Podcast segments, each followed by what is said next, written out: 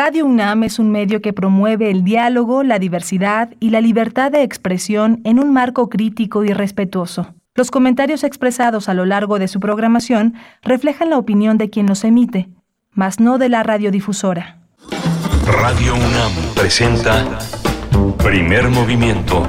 El mundo desde la universidad.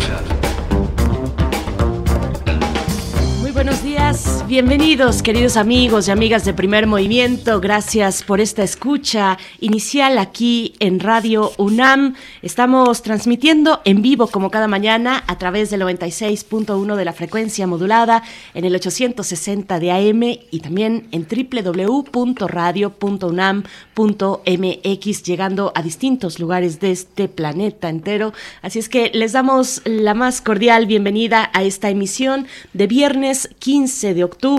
Allá en cabina se encuentra Violeta Berber en la asistencia de producción, Socorro Montes en los controles a cargo de esta gran nave radiofónica y sonora y también Frida Saldívar en la producción ejecutiva. Y saludo y presento con mucho gusto a quien me acompañará esta mañana en la conducción, Benito Taibo, escritor, amigo y director de Radio UNAM. ¿Cómo estás, querido Benito? Buenos días. Querida Berenice, es un inmenso privilegio, como siempre, estar con ustedes en esta mañana. Todavía no amanece, así que estamos esperando a que el sol, que el polvo vencedor del sol aparezca por nuestra ventana. Es un inmenso privilegio, insisto, y me da mucho gusto arrancar este primer movimiento contigo. Muchas gracias, querido Benito, a mí también. Y me da mucho gusto que, sea así, que, esta semana y la semana próxima también estén desfilando por estos micrófonos, pues una gran diversidad de voces de esta radiodifusora, que cada quien imprime su sello muy particular, muy especial y da una dinámica distinta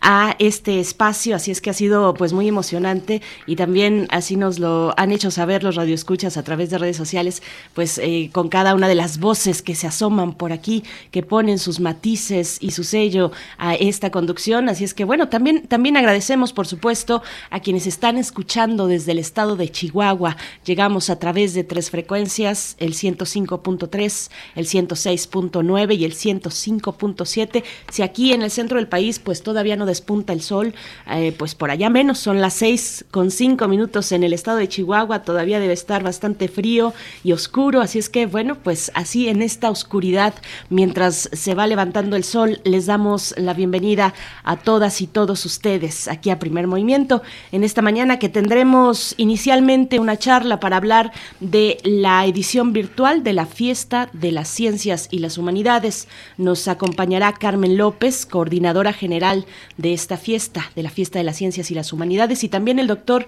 Alejandro Velázquez Montes, director de la sede UNAM Alemania en la Universidad Libre de Berlín. Él es biólogo y maestro en ciencias, profesor e investigador en la Facultad de Ciencias y el Instituto de Geografía de la UNAM. Participará en la fiesta de las ciencias y las humanidades con el tema Combatiendo la pandemia, visiones internacionales. Así es que bueno, pues esperen aquí todos los detalles de esta edición virtual de esta fiesta que está próxima a arrancar el próximo 18 de octubre. Y como ya es costumbre, hoy tenemos radioteatro, lo cual nos da enorme gusto. Hoy tenemos una adaptación de Xing y la felicidad de Sachi. Eh, estén pendientes porque es realmente una maravilla. Así es. Para nuestra nota nacional, la Carta de Científicos y Académicos Internacionales dirigida al CONACIT en torno al tema de estos 31 académicos eh, vinculados, asociados con el Foro Consultivo eh, Científico y Tecnológico en México. Pues bueno, vamos a hablar sobre estos detalles, esta carta eh, que se ha hecho pública, enviada por, como lo digo, científicos y académicos internacionales hacia el CONACIT. Estaremos con la doctora Alenka Guzmán. Ella es doctora en Economía Industrial por la Universidad de la Sorbonne Nouvelle en París. Es profesora del Departamento de Economía de la UAM Iztapalapa y sus líneas de investigación son innovación, propiedad intelectual, productividad, competitividad y crecimiento económico, particularmente en sectores siderúrgicos, farmacéuticos, biofarmacéuticos y en nanotecnología. Ni más ni menos. En nuestra nota internacional hablaremos sobre la cumbre extraordinaria del G20 sobre Afganistán con Moisés Garduño, profesor de la Facultad de Ciencias Políticas y Sociales de la UNAM, especialista en estudios árabes e islámicos contemporáneos. La poesía necesaria por ahí de las 9.05 de la mañana en la voz y en la selección de Benito Taibo esta, este día viernes. Y también de una vez les vamos diciendo, envíen sus, sus comentarios, por supuesto, como siempre, eh, la posibilidad de ponernos en contacto en las redes sociodigitales y también algunas peticiones que tal vez, tal vez salga por ahí alguna, aunque ya tenemos varias formadas, pero hoy es viernes de complacencias musicales, así es que ahí están nuestras redes sociales para que ustedes hagan uso de ellas y nos pongamos en contacto. Benito Taibo. Y para terminar hoy el día con primer movimiento en nuestra mesa del día, la situación laboral en las universidades públicas precarización, sueldos, etcétera, con el doctor Héctor Vera, doctor en Sociología y Estudios Históricos por la New School for Social Research e investigador del Instituto de Investigaciones sobre la Universidad y la Educación de la UNAM, y también nos acompaña Saúl Escobar Toledo, profesor de Estudios Históricos de Lina y presidente de la Junta de Gobierno del Instituto de Estudios Obreros, Rafael Galván, AC. Acompáñenos, está bueno, está muy bueno el primer movimiento del día de hoy del día de hoy, viernes. Pues vamos llegando sanos y salvos a este viernes y también, bueno, con la necesidad de encontrarnos, como siempre, en este espacio para recargar un poco las pilas después de una semana ardua. Pues aquí, aquí estaremos durante las siguientes tres horas, de aquí hasta las 10 de la mañana. Vamos en este momento con nuestra información acerca de COVID-19, información nacional, internacional y también de la UNAM. COVID-19. Ante la pandemia, sigamos informados. Radio UNAM. La Secretaría de Salud informó que en las últimas 24 horas se registraron 381 nuevos lamentables decesos, por lo que el número de fallecimientos por la enfermedad de la COVID-19 aumentó en México a 283.574. De acuerdo con el informe técnico ofrecido ayer por las autoridades sanitarias, en este mismo periodo se registraron 5.825 nuevos contagios, por lo que los casos confirmados acumulados aumentaron a 3.744.574 mientras que las dosis de las diferentes vacunas aplicadas contra COVID-19 suman ya 109.804.303. Los casos activos estimados a nivel nacional por la Secretaría de Salud llegan a 40.835. En información internacional, la Organización Panamericana de la Salud informó que la tasa de vacunación completa contra COVID-19 alcanzó un 39% en América Latina y el Caribe. De acuerdo con los datos de la OPS, son seis los países más rezagados y que no alcanzan el 20% de la población. Se trata de Guatemala, Nicaragua, Haití, Jamaica, Santa Lucía, San Vicente y las Granadinas en el Caribe. En información de la UNAM, mañana se celebra el Día Mundial de la Alimentación, de acuerdo con Agustín Rojas Martínez y Huberto Salgado Nieto, académicos del Instituto de Investigaciones Económicas. México enfrenta doble reto por un lado, reducir los altos índices de obesidad y combatir la desnutrición. Salgado Nieto dijo que la pandemia de COVID-19 vino a, entre comillas, desnudar esa deficiencia en la dieta de la población mundial. Bien, pues vamos con nuestras recomendaciones culturales para este fin de semana. En el marco del programa México 500, este viernes se llevará a cabo el concierto Cinco siglos de música, luces y sombras, con la participación del ensamble de Talis Scholars, bajo la dirección de su fundador eh, Peter Phillips. La transmisión estará disponible este viernes a las 8 de la noche a través de las plataformas de YouTube, Facebook, Twitter e Instagram de Música UNAM.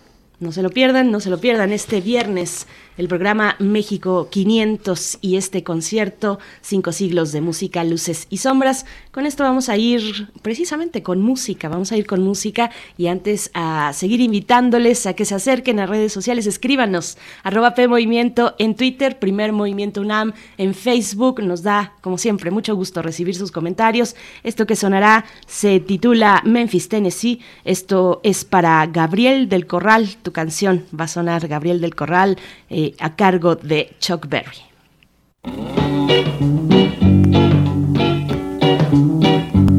Long distance information, give me Memphis, Tennessee. Help me find the party, trying to get in touch with me. She could not leave her number, but I know who placed the call. Cause my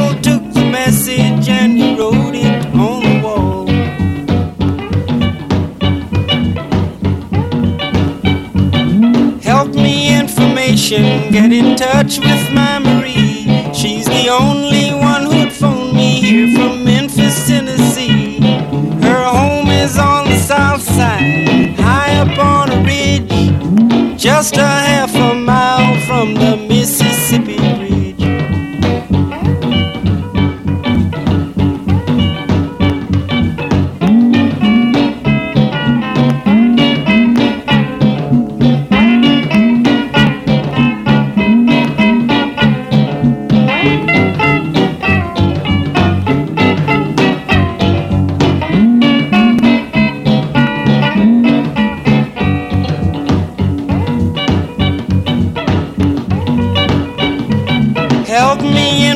more than that I cannot add. Only that I miss her and all the fun we had. But we were pulled apart because her mom did not agree and tore apart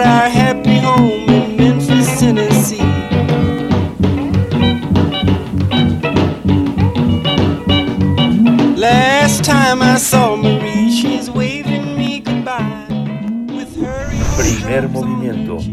Hacemos comunidad con tus postales sonoras. Envíalas a primermovimientounam.gmail.com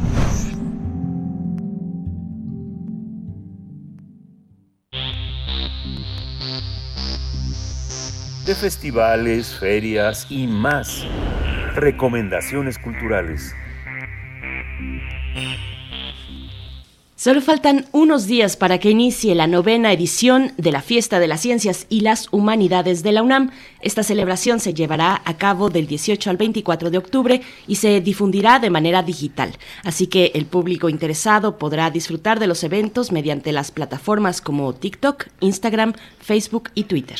En este encuentro participarán diversos científicos como Julieta Fierro, Javier Santaolalla o Miguel Alcubierre, y el público podrá dialogar con ellos. Y también habrá talleres, así como transmisiones desde diferentes países. Por su parte, Scioli Pérez del Servicio Sismológico Nacional explicará por qué tiembla tanto en México y la función de la alerta sísmica, mientras que el especialista en redes sociales Humberto Gutiérrez explicará cómo funcionan las redes sociales.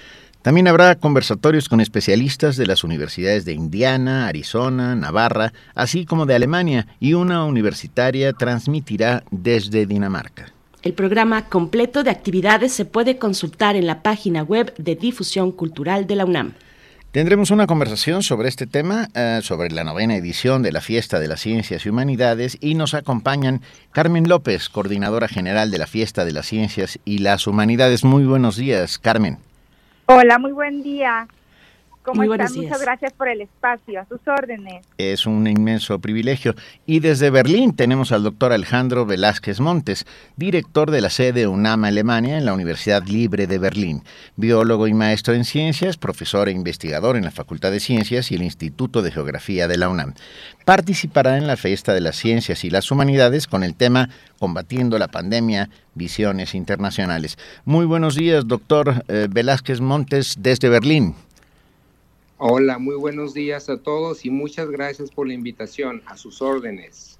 Muchas gracias ambos, bienvenidos a Primer Movimiento. Pues bueno, estamos a pocos días de que inicie esta fiesta de las ciencias y humanidades que va ya por su novena edición. Así es que, bueno, pues enhorabuena para todos los organizadores, para ustedes en este espacio, pues que nos da, nos brinda la posibilidad del asombro y del hallazgo y de acercarnos también eh, a los jóvenes universitarios, a todas las edades, pero con un énfasis especial también en los jóvenes universitarios. Y les pregunto, le pregunto, Carmen López, coordinadora general de esta fiesta, pues, ¿cómo ha sido llegar a esta novena edición, una edición que llega además en términos de la digitalidad, una vez más, porque así nos encontramos, esos son los parámetros que todavía privan, pues es eh, particularmente dentro de nuestra universidad, Carmen López.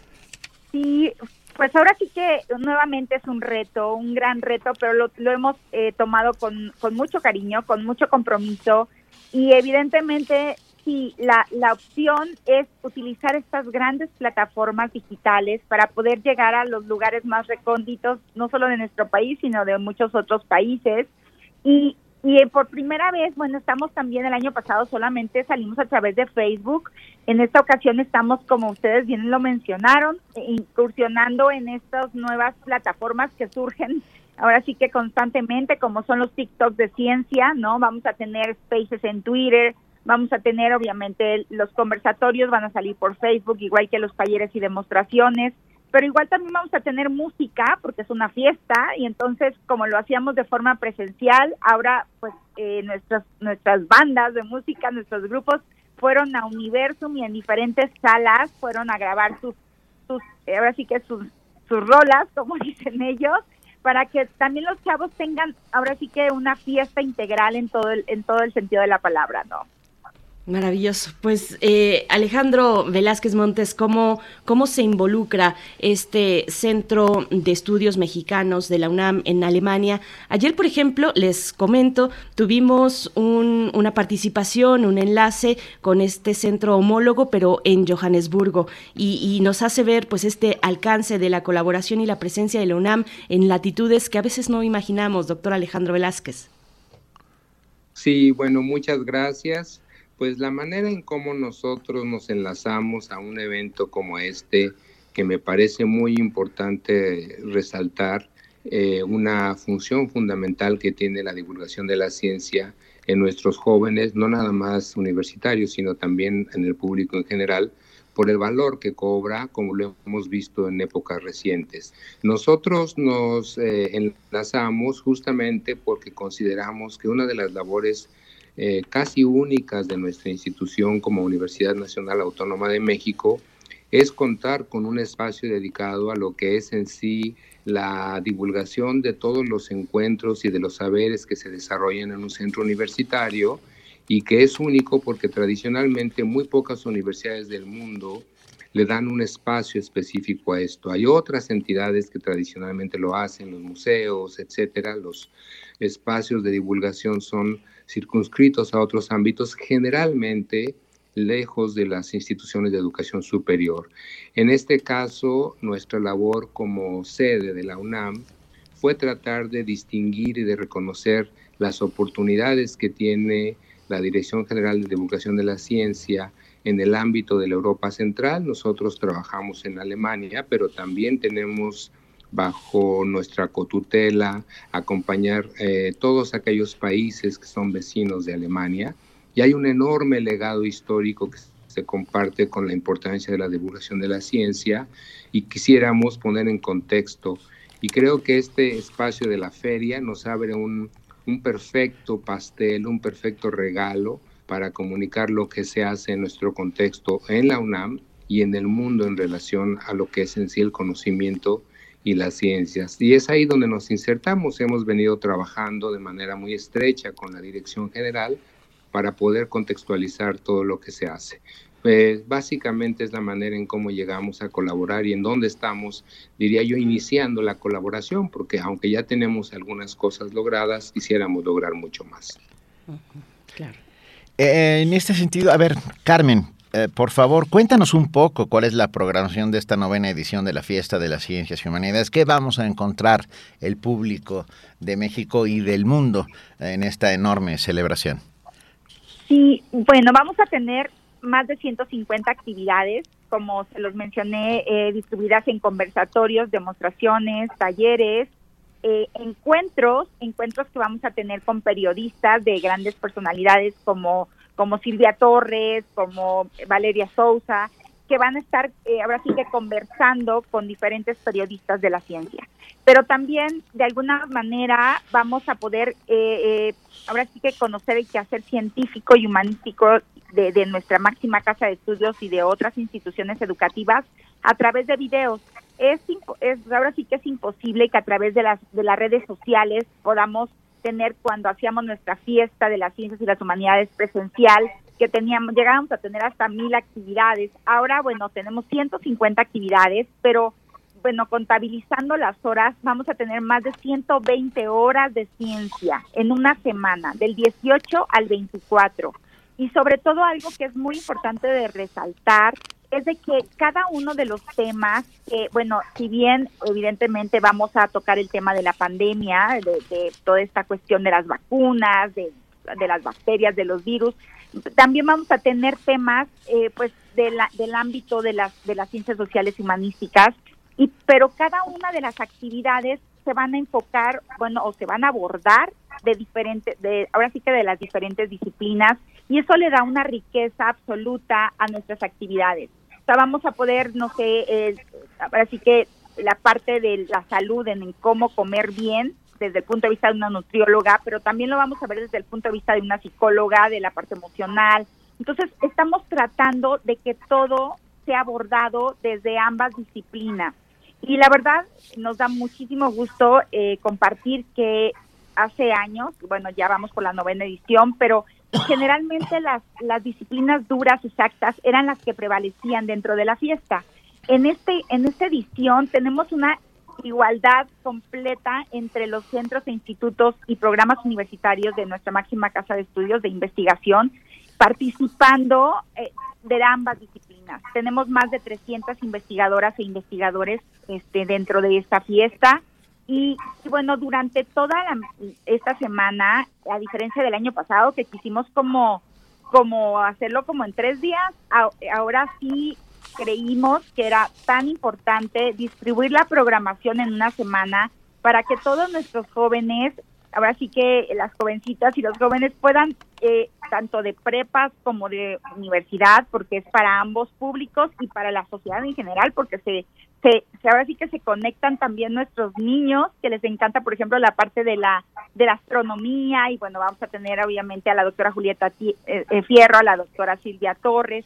Entonces, eh, para de alguna manera abarcar diferentes públicos y lograr engancharlos, ahora sí que con la, ciencia. De hecho, nuestro tema es redescubramos las ciencias y las humanidades. Y en efecto, como bien lo menciona el doctor Velázquez, o sea, ha sido un, eh, pues ahora sí que un tiempo complicado. Eh, eh, nuestros invitados especiales, en este caso, nuestro invitado especial es ahora sí que la UNAM en Alemania, que, que se unen este año y estamos ahora sí que muy privilegiados por tenerlos. Pero bueno, también vamos a tener a la Universidad de Arizona y de Indiana, a la Universidad de Navarra en España, y se une también a nivel nacional la Universidad Nacional Autónoma de Chiapas, con quien hemos tenido la oportunidad de, estrechar una colaboración muy importante, eh, traduciendo a siete lenguas nativas nuestras infografías y nuestras cápsulas. Entonces, eh, bueno, y aparte todas las ENES, o sea, están, eh, ahora sí que es una gran fiesta de conocimiento porque en años anteriores cada ENES hacía su propia fiesta de la ciencia y las humanidades en dos días. Ahora es una sola fiesta de la UNAM en donde participa la Enes Morelia, Juriquilla, Mérida, eh, obviamente las FES, acá, la FES Cautitlán, CCH Sur se estado uniendo también con nosotros y bueno, Universum, Museo de la Luz, todos en una misma en una misma programación estamos ofreciendo este quehacer científico y humanístico de nuestra máxima casa de estudios. Qué, qué maravilla. Eh, doctor Velázquez, me quedé pensando. A ver, París fue el panal, eh, este foco que atrajo a artistas, intelectuales, escritores, hasta, hasta su centro eh, durante los años 20 y hasta la Segunda Guerra Mundial. Pero Berlín hizo lo mismo en el caso de la ciencia, fue, fue un lugar privilegiado en todos los sentidos, desde los 20 y hasta, hasta el estallido de la Segunda Guerra Mundial, y particularmente en donde usted se encuentra, en la Universidad Libre de Berlín. Ah, ¿Cómo, cómo aportó ah, A la ciencia moderna desde ahí y cómo será su participación en esta feria de las ciencias y humanidades? Ah, pues muchísimas gracias por la, por la pregunta que, aunque no soy un experto en la historia, podría dar una opinión pues basada en, las, en la realidad que vivimos. Eh, coincido claramente que el desarrollo de la ciencia o la ciencia formal, como la conocemos, tuvo en buena parte su desarrollo en el centro de Europa, justamente hacia finales del siglo XVIII, principios del XIX, hay un gran boom de lo que es en sí la consolidación de lo que hoy llamamos ciencia, que es esta idea de generación de conocimiento de punta basado en innovación y en evidencias con valor universal.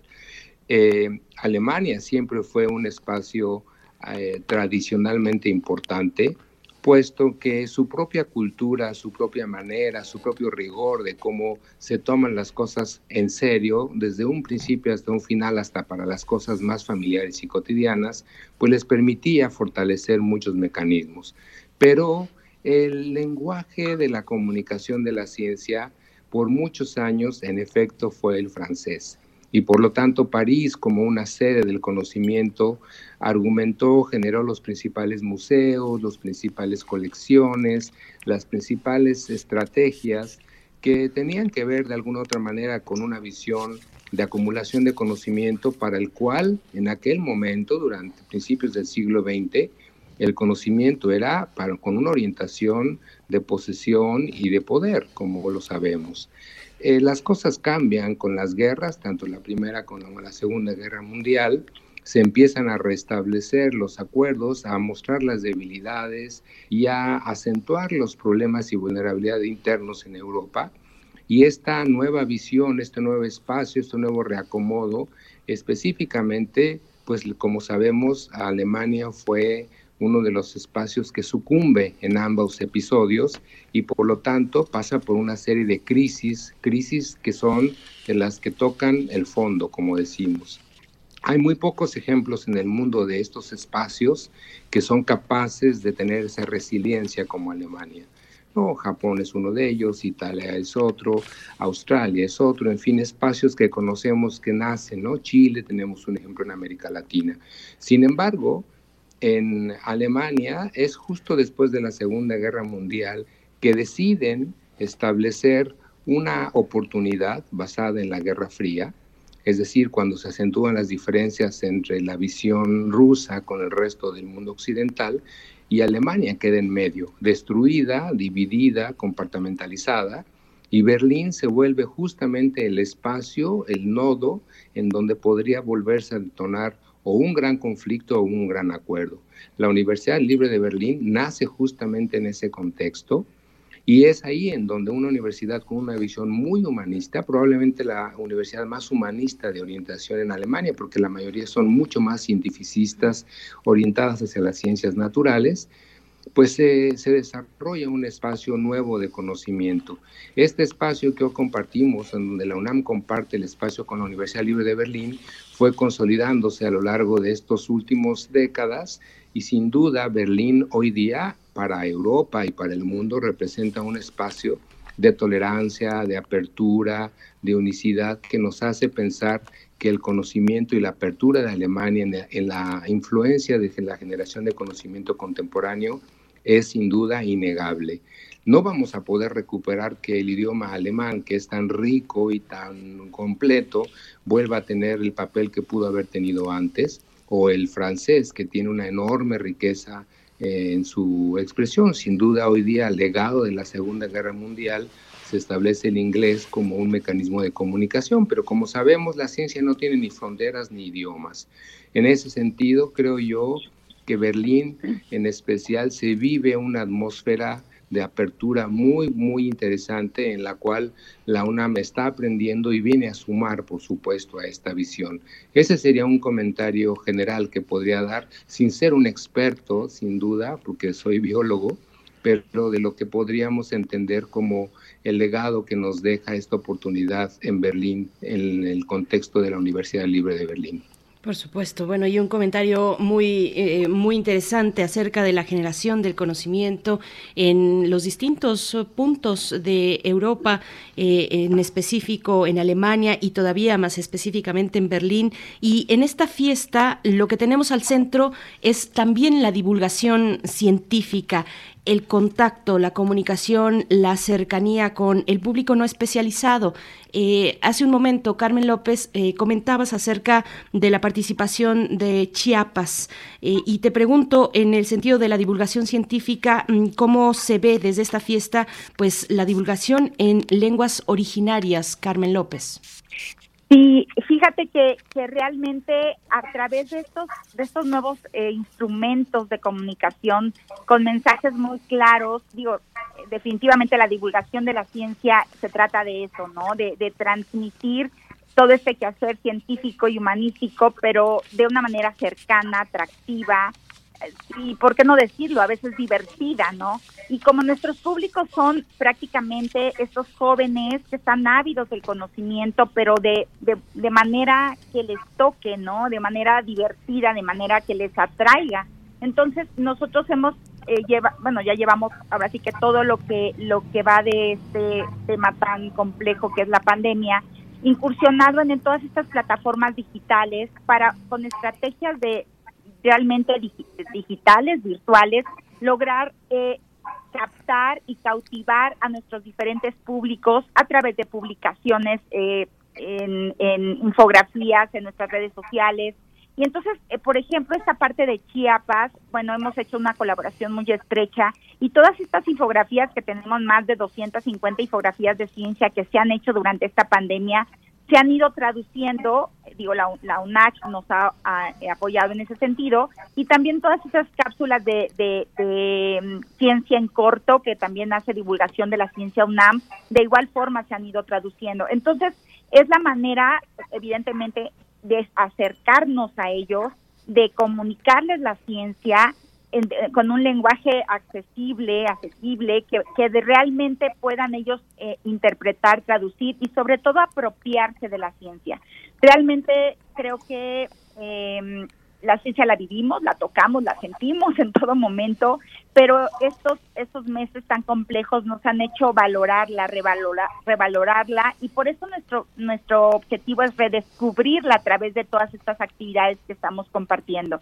Eh, realmente eh, los invitamos porque a, que se, a que ingresen a nuestro micrositio y si me permiten poder dar la liga del mismo, que es eh, www.dgdc.unam.mx diagonal la fiesta, donde van a encontrar absolutamente toda la programación, tanto de los de spaces de Twitter, como de los TikTok, como de los conversatorios, los encuentros, las demostraciones y, y, experimentos que la verdad aquí sí quiero destacar a estos grupos de jóvenes divulgadores que son apasionados de la ciencia, que, bueno, se han unido una vez más, todos los años han estado presentes, pero para poder compartir la ciencia a través, ahora sí que de este experimento, de, de, de extraer el ADN, de, de, de ver la parte, por ejemplo, de la tecnología, que también es muy importante. Entonces, vamos a tener estos talleres también a la mano para que todos nuestros públicos, la sociedad en general,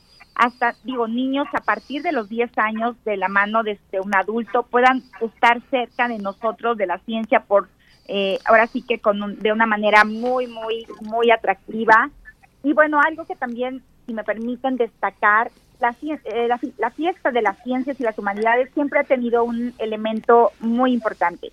O sea, nuestro lema siempre ha sido la ciencia de cerquita, conocer a los investigadores e investigadoras de, de nuestra máxima casa de estudios pues de cerquita. En este caso, pues sí va a ser a través de una pantalla virtual, pero el hecho que hayamos también distribuido las actividades en una semana es para privilegiar la interacción. Entonces, si bien vamos a tener un conversatorio de una hora, también vamos a tener 30 minutos para que nuestro, nuestro público, a través de las diferentes redes sociales por las que vamos a salir, puedan compartir todas sus inquietudes y entonces podamos de realmente eh, desarrollar un diálogo, una conversación con nuestro público interesado en cada uno de los temas que vamos a abordar. Importante, interesante. Hoy, la ciencia vuelve a estar al frente, al frente en este campo de batalla eh, impresionante que significa el COVID-19. Me quedé pensando en el filósofo Yuval Harari, que, que, en algún momento dijo algo que a mí me pareció maravilloso al principio de la pandemia.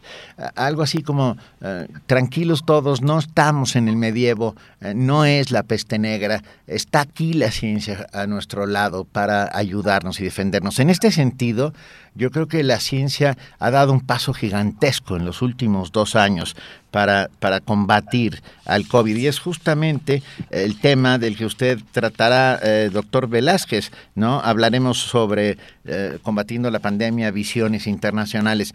¿Cómo, ¿Cómo, el mundo se ha unido para eh, en estas visiones internacionales para solventar este, este, este escollo que nos ha puesto la naturaleza y la vida? Ay, muchísimas gracias. Bueno, creo yo que la, el énfasis de eh, justamente lo que nosotros llamamos la generación de conocimiento de ciencia básica, ciencia basada eh, nada más en lo que es en sí el interés propio por responder a preguntas, eh, a las dudas que nos puedan surgir de la naturaleza, entender de manera profunda mecanismos, en este caso de funcionamiento genético, eh, la el profundo conocimiento del funcionamiento del RNN en términos de cómo se transmiten y cómo se replican todos los procesos que tienen que ver a nivel genético de las células que son investigaciones de años, ¿no? desde los años 40 o 50 del siglo XX hasta todavía muy recientemente, pues hoy día nos permitieron que como sociedades científicos, que aquí quisiera hacer un paréntesis, ¿no? Eh, si bien el mundo está dividido en tendencias religiosas o en eh, barreras administrativas o políticas, en verdad la ciencia está conformada por un conjunto, por una gran familia de gentes que compartimos el único, el, único, la única creencia es en el saber, ¿no? Y en ese sentido, esta idea de esta comunidad científica tiene una gran cantidad de conocimiento acumulado que hoy día cuando se nos presenta una situación como la que vivimos con el SARS-CoV-19, pues nos deja ver que podemos echar mano de una gran cantidad de formas distintas de saber para poderla confrontar, en este caso para desarrollar de manera inédita en un, tiempo muy limitado un nuevo mecanismo de control que le llamamos vacuna, ¿no? Y vendrán otros porque están en proceso. Eh, esta primera recapitulación eh, me lleva a este punto de cómo se va a vivir y qué se ha vivido. Las circunstancias, en efecto, como bien decías, tanto por las diversas expresiones filosóficas ¿no? de Yarabi, pues en realidad es que si bien no estábamos en el medievo, eh, sí estamos en situaciones muy distintas. Digo, en el medievo la población humana probablemente era de unos cuantos eh, cientos de millones de personas en el mundo, completamente aisladas y fragmentadas, con, una, con un distanciamiento social muy grande, pero hoy día tenemos una población de cerca de los 8 mil millones de personas, con una cantidad de movilidad impresionante que se da y con un contacto social altísimo, lo cual nos hace como seres biológicos altamente vulnerables. Es decir, eh, las condiciones, si bien no son las mismas, son distintas y con retos distintos. Es ahí donde yo creo que la generación de conocimiento científico, al igual que estas oportunidades, nos ha permitido poder pensar en lo que para mí gusto no es más que una expresión de lo que vamos a seguir viviendo de manera constante. Una gran cantidad de retos, retos eh, que tienen que ver con desastres naturales, con cambios, con ajustes, con nuevos patrones, con enfermedades, con retos de salud que van a tener que ser solventados y todos ellos dependen de qué tanto reconocemos que el conocimiento científico es aquel que nos puede llevar a mantenernos en ciertos grados de resiliencia. Y cuando decimos ciertos grados de resiliencia nos referimos a que siempre vamos a tener la posibilidad de poder recuperar un estado de equilibrio, un estado de eh, aceptable de condición de salud, ya sea de los ecosistemas o de las sociedades, pero que siempre va a haber un costo. Y estas situaciones en donde yo creo que la nueva situación que vivimos en la pandemia nos deja ver una nueva sociedad. Esperemos, ¿no? Que esté mucho más reconocido el papel de la ciencia, que las creencias, filosofías identidades, inclusive límites políticos, sean menos menos ortodoxos y menos importantes. Todavía nos falta mucho, como ustedes saben, la distribución de los mecanismos de defensa ante COVID todavía son muy dispares. En el mundo sabemos, por ejemplo, en el continente africano, que hay una enorme carencia todavía de una población resiliente a esto, porque hay muy poco índice de vacunación, por ejemplo. Entonces todavía nos hacen falta muchas cosas, pero sin duda creo yo que se expuso fue una manera no deseada pero que eh, nos permitió dar un paso gigantesco a reconocer el valor de la ciencia para poder afrontar lo que va a ser ya de manera recurrente en una nueva sociedad con otro tipo de vulnerabilidad a la que no compartíamos justamente tres o cuatro siglos atrás. Eso sería por, por eh, en general el comentario de cómo creo que vamos a seguir viviendo esto, con una gran cantidad de etapas de diversas formas de capacidad. Una de ellas que podría destacar y podríamos charlar más adelante es este reencuentro generacional los mecanismos de comunicación modernos, virtuales, ¿no? todos los que se han mencionado, de pronto eran propios de cierto tipo de generaciones, por ejemplo la generación Z o la generación Y, ¿no? tal vez los millennials, que para ellos ya nacieron con este tipo de capacidades para poderse conectar, comunicar con el mundo pero los que tradicionalmente los docentes, los que estábamos tratando de enseñar el conocimiento, éramos de generaciones mucho más distantes, ¿no? Baby boomers o de la generación silenciosa, es decir, había una o dos generaciones entre uno y otro. Y hoy día, gracias a la necesidad imperante de buscar mecanismos, pues nos hemos acercado. Hoy día tenemos que aprender a comunicarnos de maneras distintas y ellos tienen que escucharnos de maneras distintas. Me refiero a los chavos, ¿no? Como decía Carmen. Y para mí ha sido un gusto enorme el darme cuenta que hay capacidades mutuas de entendimiento. Esto para mí es un gran descubrimiento con un enorme potencial para las nuevas generaciones. Por ahí pararía mi comentario eh, para ver si podemos dialogar más adelante sobre los retos específicos. Por supuesto, y más adelante podría ser en este momento, doctor Alejandro Velázquez Montes, director de la sede UNAM Alemania en la Universidad Libre de Berlín. Me voy a seguir con usted, si me lo permite, para eh, porque son muchos los derroteros, y lo sabemos, los derroteros de la ciencia en estos momentos, y un poco para no cortar el hilo de, esta, de estas ideas que nos está compartiendo, eh, también preguntarle, porque hoy, eh, pues en, en medio de esta pandemia, ha quedado de manifiesto la relevancia, por supuesto, de la comunicación de la cercanía en la comunicación científica con todo el público, con todos los habitantes de este planeta, en todas sus lenguas. Y ahí, ahí en medio se encuentra un fenómeno que no es nuevo, pero que ha surgido con gran relevancia eh, a través de las redes y de la rapidez que nos da, que nos dan las redes sociodigitales, que son las noticias falsas o las fake news. Es un fenómeno planetario eh, que se ha acentuado de nuevo con, con esta pandemia. ¿Cómo se ve? ¿Cómo se ve este fenómeno desde su mirador en Alemania eh, un fenómeno como este? ¿Cómo se enfrenta por allá? ¿Cómo se enfrenta desde la ciencia en tiempos de pandemia, doctor Alejandro? Una pregunta muy interesante. Eh, bueno, Alemania en específico, para mi sorpresa, yo llegué aquí justamente hace un año en medio de una pandemia y de un contexto de reclutamiento relativamente fuerte, que me pareció un redescubrimiento, puesto que Alemania tiene toda una gran cantidad de mecanismos de filtros y controles para el tipo de información que se hace pública, ¿no? No cualquier aplicación es eh, simplemente descargable, por ejemplo. No cualquier tipo de información es pública. Hay un enorme control, un enorme control del gobierno que, al cual la gente, la sociedad le tiene confianza para poder decir y filtrar aquello que los resulta para de alguna otra manera dañino para su sociedad. Hay historias detrás, por supuesto, hay un aprendizaje en esta cultura alemana sobre la manera de cómo se puede sembrar toda una idea de intolerancia y por lo tanto han tenido que aprender a cómo manejar esto.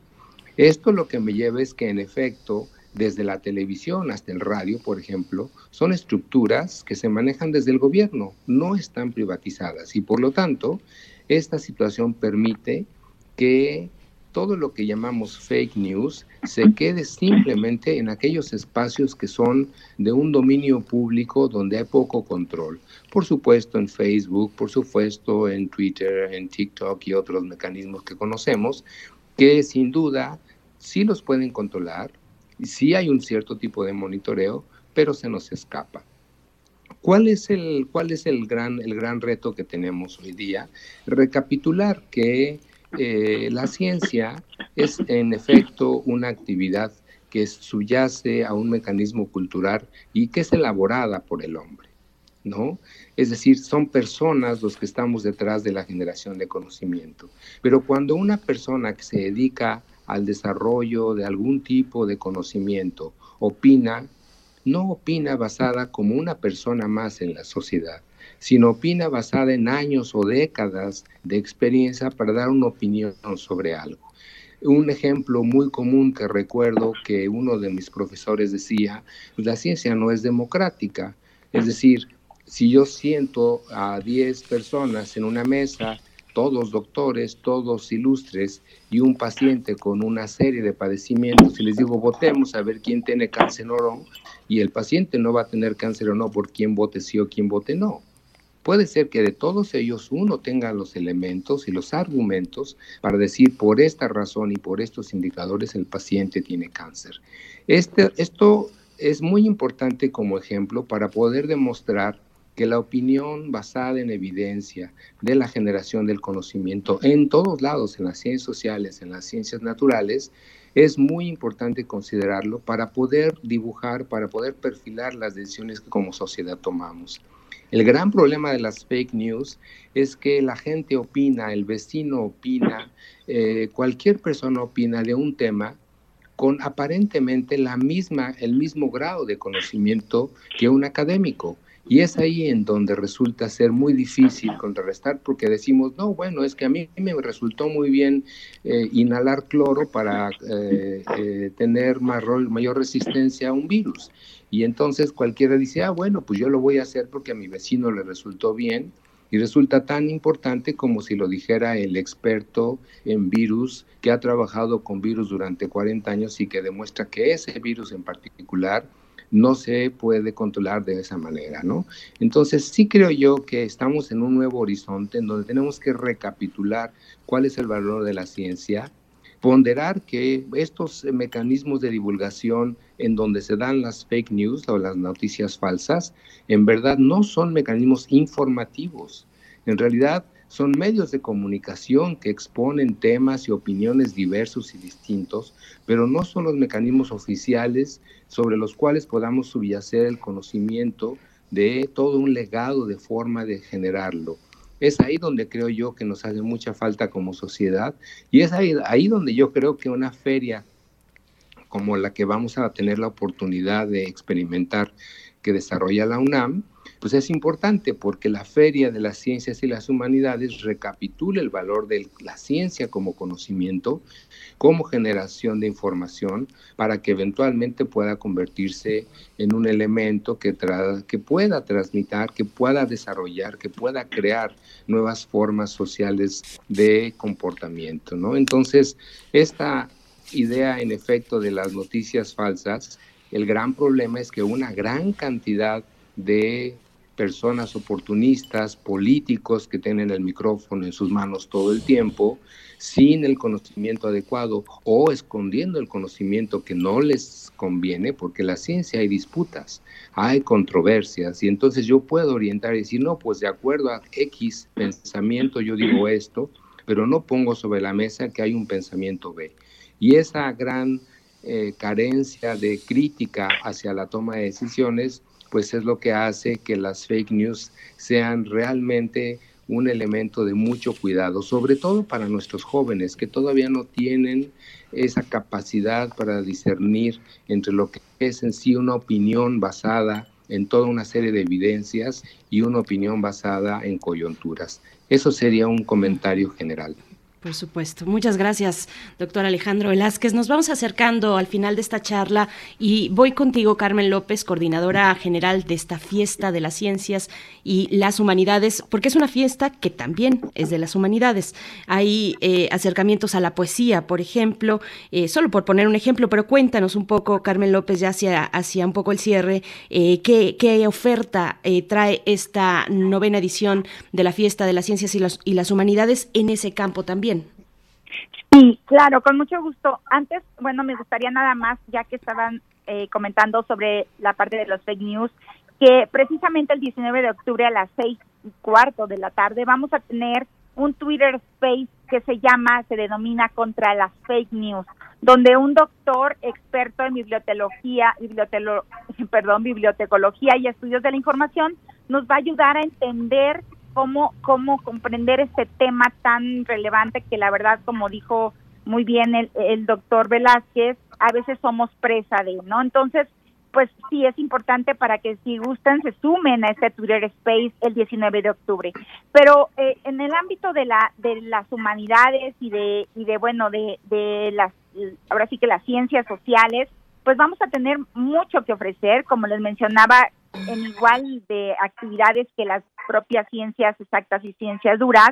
Simplemente, eh, pues vamos a, manejar, por ejemplo, eh, la importancia de la internacionalización de la educación superior, eh, el miedo a los libros, eh, vamos a tener hasta, bueno, un video que nos va a hablar del plan familiar, ¿no? Este, la ciencia y la filosofía, o sea, vamos siempre como a abarcar también como los dos temas, como tú bien mencionaste también, que es la poesía, ¿no?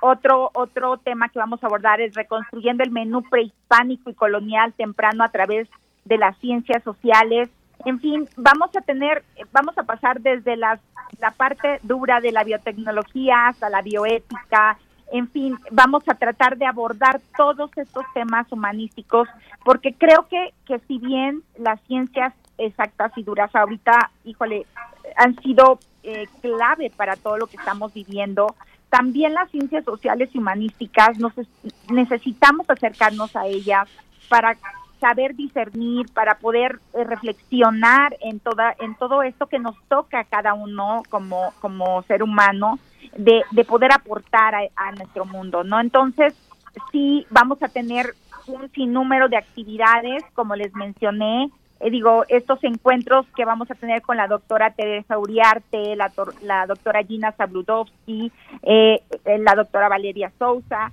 entonces, para también valorar toda esta cuestión del medio ambiente que tanto es eh, pues, importantísimo en los, actuales momentos.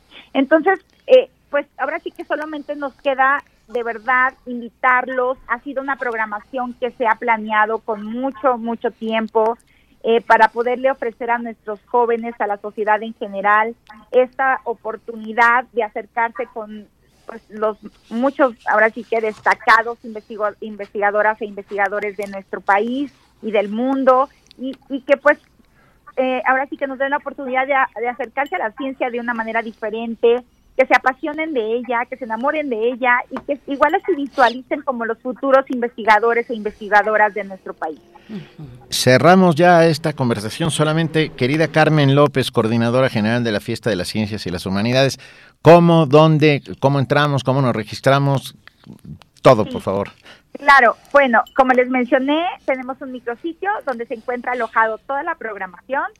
Eh, la liga es www.dgdc.unam.mx diagonal la fiesta y bueno, les pedimos, ahí hay un, evidentemente, un, el, el, en el menú se encuentran las actividades, todas muy bien descritas porque salimos por cuatro redes sociales institucionales de divulgación de la ciencia UNAM y entonces para que cada uno escoja su itinerario que va que, que les interese durante toda la semana y entonces sepa por qué red social vamos a salir y y, también les pedimos que se registren. Hay un hay un botón que dice registro, un breve cuestionario.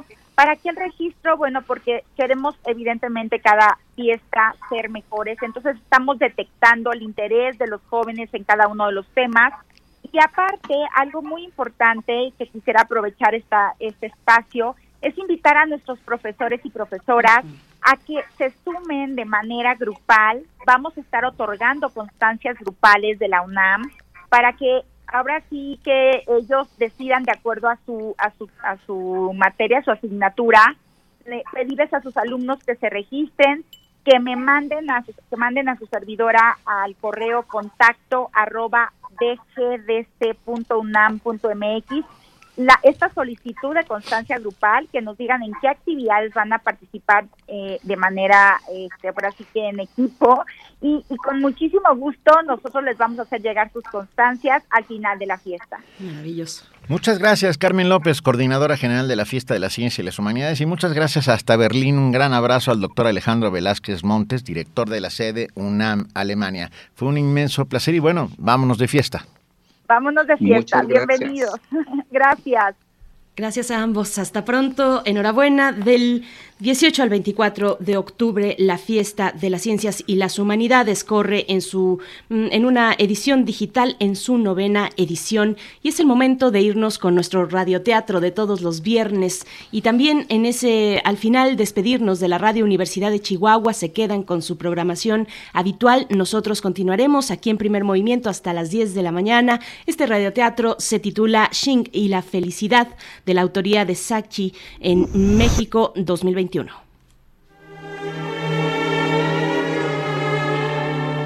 Teatro, teatro, teatro.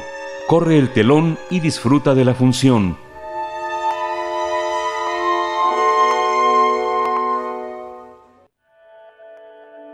Xing y la felicidad. Autoría de Sachi. Publicación libre. México, 2021. Una tarde, cuando el sol ya se estaba ocultando en el campo y las nubes hacían figuras con los colores naranja y rojo de sus rayos, llegó desde los arrozales de China hasta los maizales de México un conejo. Asomó de la tierra sus grandes orejas negras y cuando se aseguró de que no hubiera nadie que lo conociera, aparecieron sus brillantes ojos rojos. Tenía que fijarse muy bien que no hubiera moros en la costa porque Xing, así se llama el conejo, era un prófugo de la justicia estaba buscando a su abuelita, que hacía muchos años se había ido de China para descansar en los campos mexicanos. ¿Qué hace un orejón feo aquí? Le preguntó Michiberta, una gata blanca, muy blanca, desde su árbol. Estoy buscando a mi abuelita, gato. Soy Xing. Ella me puso el nombre. Está enferma, se llama Feng y es negra con manchitas blancas. A esa coneja vieja, enferma, de seguro ya la hicieron michote. Michiberta estalló en risas y Xing no sabía qué significaba michote, pero como sonaba feo se enojó y le metió a Michiberta dos que tres patadas de kung fu. Y cuando le arrancó los bigotes, le robó dos pedazos de pan que traía la gata escondidas entre sus patas. Y siguió su camino. Al rato se encontró con Chancla, el perro, justo cuando ya casi no había luz. Quiso preguntarle por su abuelita, pero cuando se acercó a él, Chancla, no más de verlo tantito de reojo, se echó a reír hasta quedarse sin aire. Se burlaba por la forma que tenía Xing de sus ojos. Chin, Chun, Chan, Jackie Chan. Y ya. Por eso, ni siquiera se molestó en preguntarle por la abuelita Feng. Mejor, le mostró el estilo de combate del oso para que se riera con ganas. Y después, al pobre Chancla, ya con la patita rota, le robó el botecito de mermelada que tenía para desayunar al día siguiente. Y Xing siguió su camino. Sin saberlo, casi llegaba al rancho donde vivía la abuelita Feng, muy enfermita y viejita. Pero antes, de su madriguera salió Uniberto un conejito de ojos negros como aceitunas, flaquito, flaquito y todo de pelaje gris, quien al ver a Xing se emocionó mucho. Hola, tú eres nuevo, ¿verdad? ¿Cómo te llamas? Soy Xing. Xing. Órale, qué padre. ¿Y qué significa? Felicidad. Me lo puso mi abuelita Feng. La estoy buscando. Qué bonito. Yo conozco a la abuela Feng. Está siguiendo este camino como a 20 metros en el rancho. Si quieres, te llevo. Y aunque Boniberto no le había hecho nada y era amable, de todos modos, Xing le dio tremendo trancazo y le rompió uno de sus dientitos, solo para poder robarle el cascabel brillante que Boniberto tenía atado al cuello y que le había gustado. Sería un excelente regalo para la abuela Feng, junto con la mermelada y el pan y siguió su camino. Xing, ¿viajaste hasta aquí para verme? ¡Qué alegría! ¿Por qué no me avisaste que saliste de la cárcel? Porque me escapé. No me querían decir que estabas enferma. Pero cuando me enteré, cabe un túnel hasta acá. Traje regalos. ¿De dónde los sacaste? Finalmente llegó con la abuelita Feng, que estaba moribunda y echadita en un montoncito de paja. Pero cuando Xing llegó, se sintió más viva que nunca por unos segundos, porque lo quería demasiado. Se los quité a unos animales tontos que me encontré por ahí. No los quiero. Ay, Xing, yo te puse ese nombre porque quería que llevaras felicidad. a todas las personas que te conocieran, no para que les causaras dolor.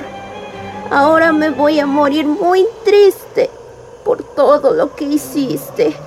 En ese instante, la abuelita Feng dejó de respirar y una última lágrima bajó de sus ojos, que reflejaban con tristeza a Xing mientras se quedaban sin brillo. Y Xing, por primera vez, pensó en lo que era robar, golpear y en todo el daño que había provocado. Sintió mucha vergüenza por todo lo que había hecho y comprendió que había ido demasiado lejos, pero ya era muy tarde. Era muy tarde para que la abuela lo viera mejorar como conejo. Pero desde ese día decidió hacerle honor a su nombre. Xing. Xing y la felicidad. Autoría de Sachi. Publicación libre. México, 2021.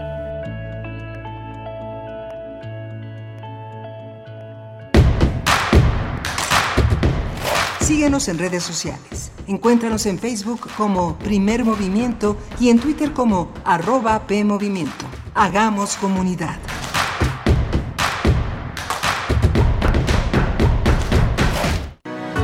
El PRI demostró que está del lado de las familias de México, de su seguridad y estabilidad, de su salud y tranquilidad. Y ahora, gracias a ti, podremos regresarle el crecimiento de México. Porque para que México vuelva a crecer, México tiene que volver a creer. PRI, el Partido de México.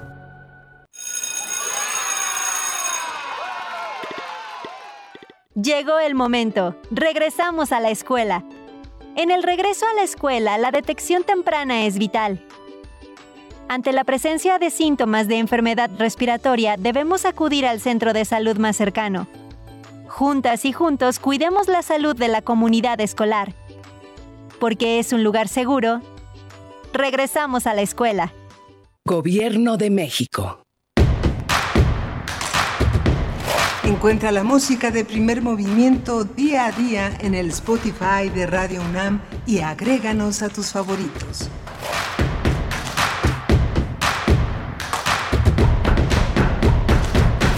Muy buenos días, queridos amigos y amigas de Primer Movimiento. Ya estamos de vuelta rápidamente después de este radioteatro que, pues, con todo el esfuerzo de este, de este equipo de producción, llega hasta sus oídos cada viernes con distintas voces. Eh, se trató de Xing y la felicidad de la autoría de Sachi. Pues bueno, estamos llegando así a la segunda hora de transmisión, viernes 15 de octubre, son las 8 con 5 minutos de la mañana y es el momento también de enlazarnos de reunirnos, de hacer comunidad con la radio Nicolaita, con sus oyentes a través del 104.3, de mandar saludos y abrazos a Morelia y a la Universidad Michoacana de San Nicolás de Hidalgo en esta mañana que estamos aquí en Ciudad de México en cabina bajo la conducción en la producción ejecutiva de Frida Saldívar, el apoyo en la asistencia de producción de Violeta Berber y Socorro Montes al frente de la consola en los controles técnicos. Benito Taibo en la voz, en la conducción de este espacio esta mañana. ¿Cómo estás, querido Benito? Muy bien, encantado de estar contigo. Y bueno, vamos a la fiesta de las humanidades. No se la pierdan, por favor.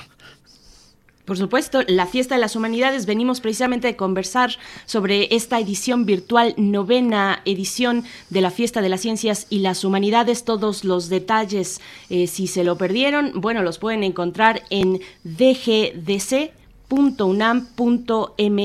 Ahí hay un micrositio que alberga la, eh, pues precisamente el, sitio de la fiesta de las ciencias y las humanidades. Nos decía que Carmen López algo muy muy importante, los profesores y profesoras de esta universidad y vaya, en general pueden acercarse al correo electrónico contacto arroba dgdc unam.mx y ahí escribir la petición para registrarse, para registrar a sus grupos, a sus grupos, así es que revisen la programación, los tema, las temáticas de su interés que vayan acorde a sus eh, pues intereses pedagógicos en este semestre, en este año escolar, para que puedan pues involucrarse de esa manera y, ver en equipo, en conjunto, en grupo, acercarse a esta fiesta de las ciencias y humanidades que está especialmente eh, preparada y pensada en las y los jóvenes preparatorianos y universitarios, pero que es también para todo el público. Así es que, bueno, no se pierdan esta oportunidad. Y bueno, tenemos eh, contenidos interesantes para esta hora, Benito. Sí, así es. Eh, en breve tendremos eh, la nota nacional, la Carta de Científicos y Académicos Internacionales dirigida al CONACIT, pero antes tenemos otra cosa, tenemos un comunicado, querida Berenice. Así es, eh, por parte de la Junta de Gobierno que nos ha hecho llegar esta petición para la radiodifusora de la universidad, eh, un mensaje acerca de aquel, aquel, eh, aquel encuentro que tuvimos aquí en este espacio con el doctor Iván Ruiz del Instituto de Investigaciones Estéticas de la UNAM. Así es que vamos a escuchar lo que la Junta de Gobierno es un mensaje que ya hemos transmitido el miércoles pasado y también en esta mañana compartimos con ustedes lo que tiene que decir la Junta de Gobierno de la Universidad Nacional Autónoma de México con respecto a este tema. Comunicado.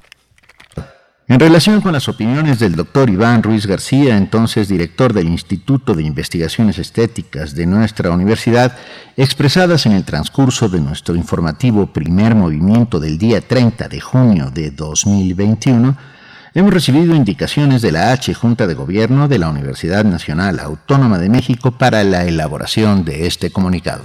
Por indicaciones de la Honorable Junta de Gobierno de la Universidad Nacional Autónoma de México, según lo acordó en sesión permanente del 27 de agosto de 2021, a continuación damos lectura a la parte medular del pronunciamiento público del doctor Iván Ruiz García de fecha 26 de agosto de 2021 por el cual formula un reconocimiento de responsabilidad y ofrece una disculpa pública en los siguientes términos. Se abren comillas. Fui imprudente y reflexivo al designar al feminicidio como un acto de amor y por eso mismo pido una disculpa pública. Mi interés no se encuentra en alentar la violencia, sino más bien en sosegarla para que en este país puedan vivir las mujeres de una manera segura y gozosa. Reitero mi disculpa pública y me atormenta pensar que el movimiento feminista vea en mí un detractor de sus demandas que no solo son legítimas, sino fundamentales e indispensables. A continuación damos lectura al penúltimo párrafo del numeral 4 del apartado cuarto del acta de la sesión permanente del 27 de agosto de 2021 de la Honorable Junta de Gobierno. Se abren comillas. Esta Junta de Gobierno valora positivamente el reconocimiento de responsabilidad y la disculpa pública que el doctor Iván Ruiz García formuló a través de un pronunciamiento de fecha 26 de agosto del año en curso que se difundió ese mismo día en redes sociales y que al momento de su comparecencia ante este órgano colegiado reconoció como de su autoría. Sin embargo, dada la gravedad de la falta, las circunstancias particulares en que se cometió, su impacto mediático y de manera relevante el, carácter de autoridad universitaria y de director y representante de su instituto y su comunidad de la persona responsable, así como la contravención flagrante a la legislación universitaria, los principios y valores universitarios y al compromiso y los empeños de la comunidad universitaria y sus autoridades para erradicar de nuestro entorno la violencia de género, se considera que el doctor Iván Ruiz García se hace acreedor a la consecuencia prevista en la legislación universitaria para los casos en que una persona directora incurre en una causa especialmente grave de responsabilidad universitaria. Se cierran comillas. Aunado a ello, mencionamos los puntos de acuerdo de la Junta de Gobierno que a la letra se señalan. Se abren comillas. Primero, se remueve al doctor Iván Ruiz García del cargo de director del Instituto de Investigaciones Estéticas a partir del día de hoy, 27 de agosto de 2021, por haber incurrido en causa grave de responsabilidad universitaria, al haber cometido actos de violencia de género que vulneran y limitan los derechos humanos de las mujeres. Segundo, se aprueban las medidas de reparación del daño causado por la falta cometida por el doctor Iván Ruiz García y las de prevención a fin de evitar que este tipo de faltas se vuelvan a cometer en los términos del numeral 5 del apartado cuarto de la sesión vespertina de esta acta. Tercero, se solicita al doctor Enrique Luis Graue Vigers, rector de la Universidad Nacional Autónoma de México, se sirve a impulsar el cumplimiento de las medidas de reparación y prevención que se precisan en el numeral 5 del apartado cuarto de la sección vespertina de esta acta. Fin del comunicado. Primer movimiento. Hacemos comunidad con tus postales sonoras. Envíalas a primermovimientounam arroba gmail.com.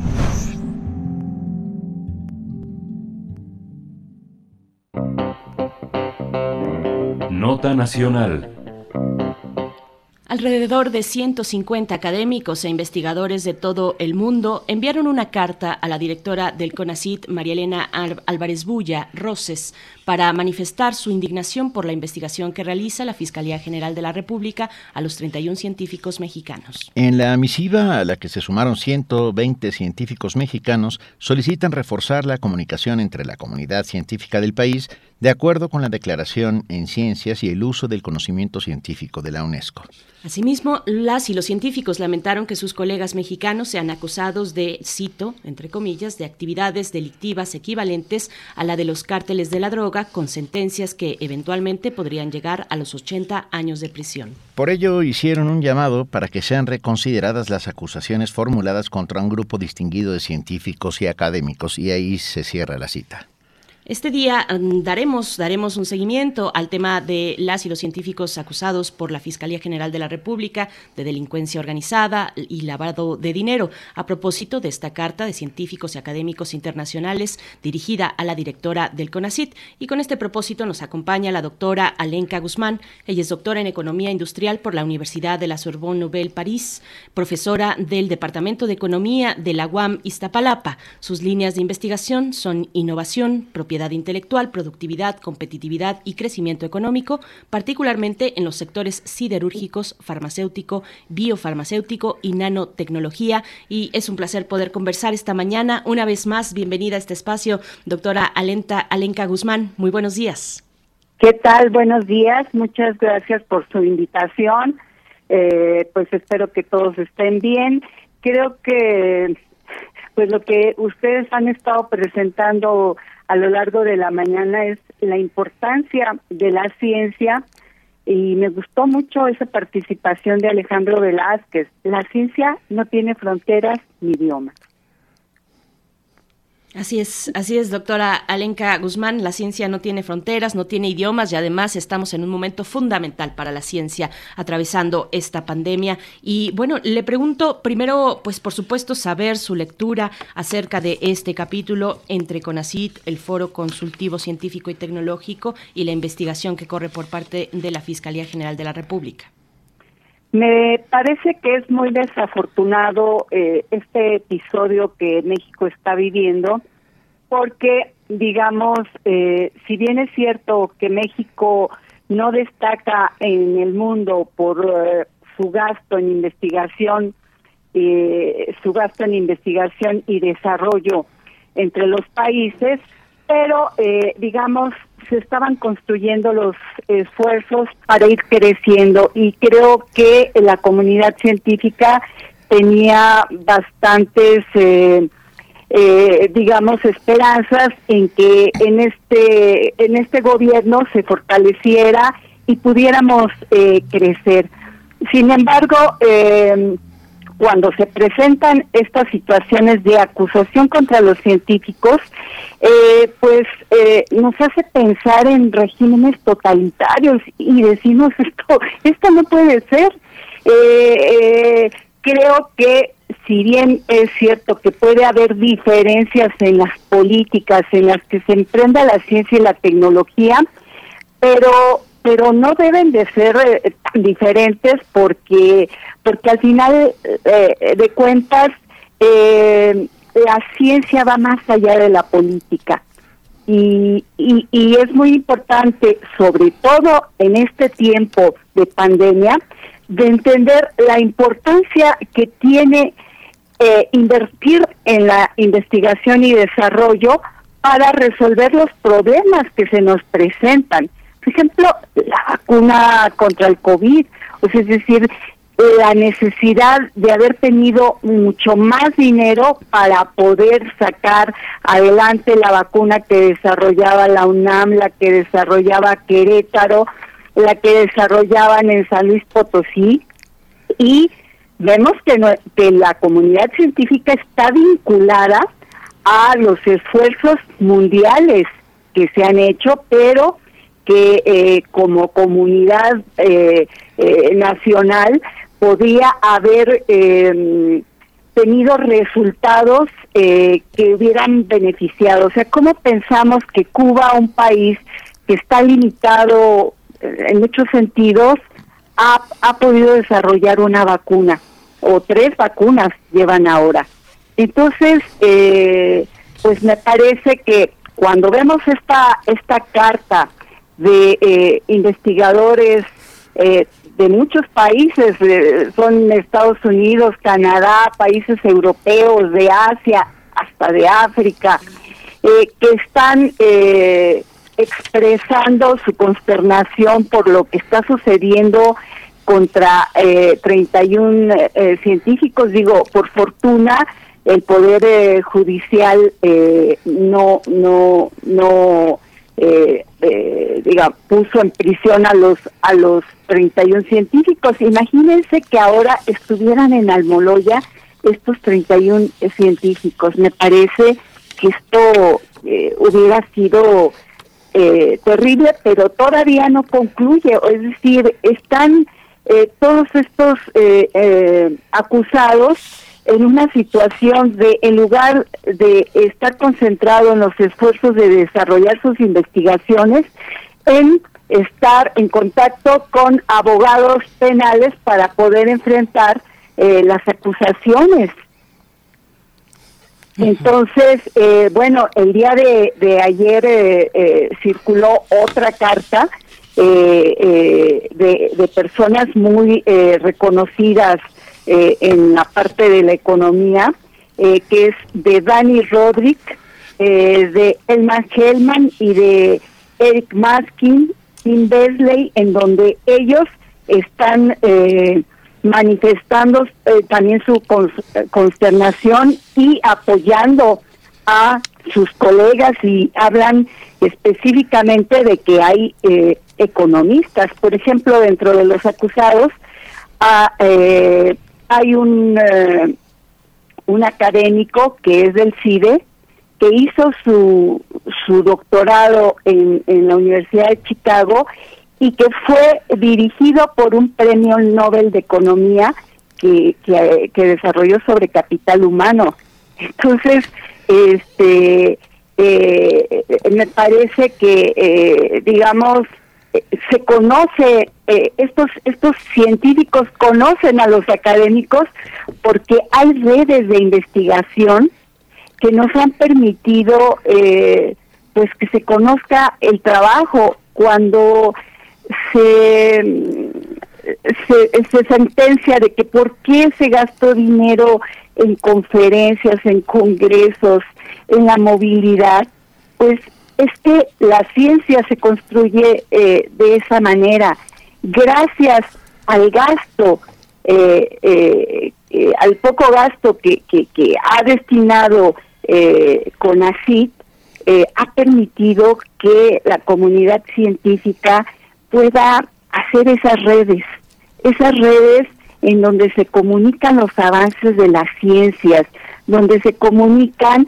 eh, ahora sí que el tacit knowledge, el conocimiento tácito, porque muchas veces podemos leer libros, eh, podemos leer artículos y en el momento en que estamos eh, con ellos con, eh, en congresos discutiendo, aprendemos más. Aprendemos esos secretos que a veces no nos dicen los, los libros, los artículos. Doctora Alenka Guzmán, bienvenida, muy buenos días, gracias por acompañarnos. Eh, ¿Hay, ¿Tenemos noticias de algún caso similar en el mundo? Bueno, pues eh, digamos, eh, en un intento de, buscar qué, qué, qué, hay de antecedentes, bueno, pues nos vamos a los regímenes este, eh, nazis y a los regímenes de eh, este que, totalitarios en donde se persiguió a científicos actualmente digamos lo, lo que sabemos es que hay países en donde por ejemplo en Venezuela eh, ha habido pues así una persecución de, de, comunidad científica, eh, digamos como haciéndolos a un lado, pero digamos de, esta magnitud no, no la conozco.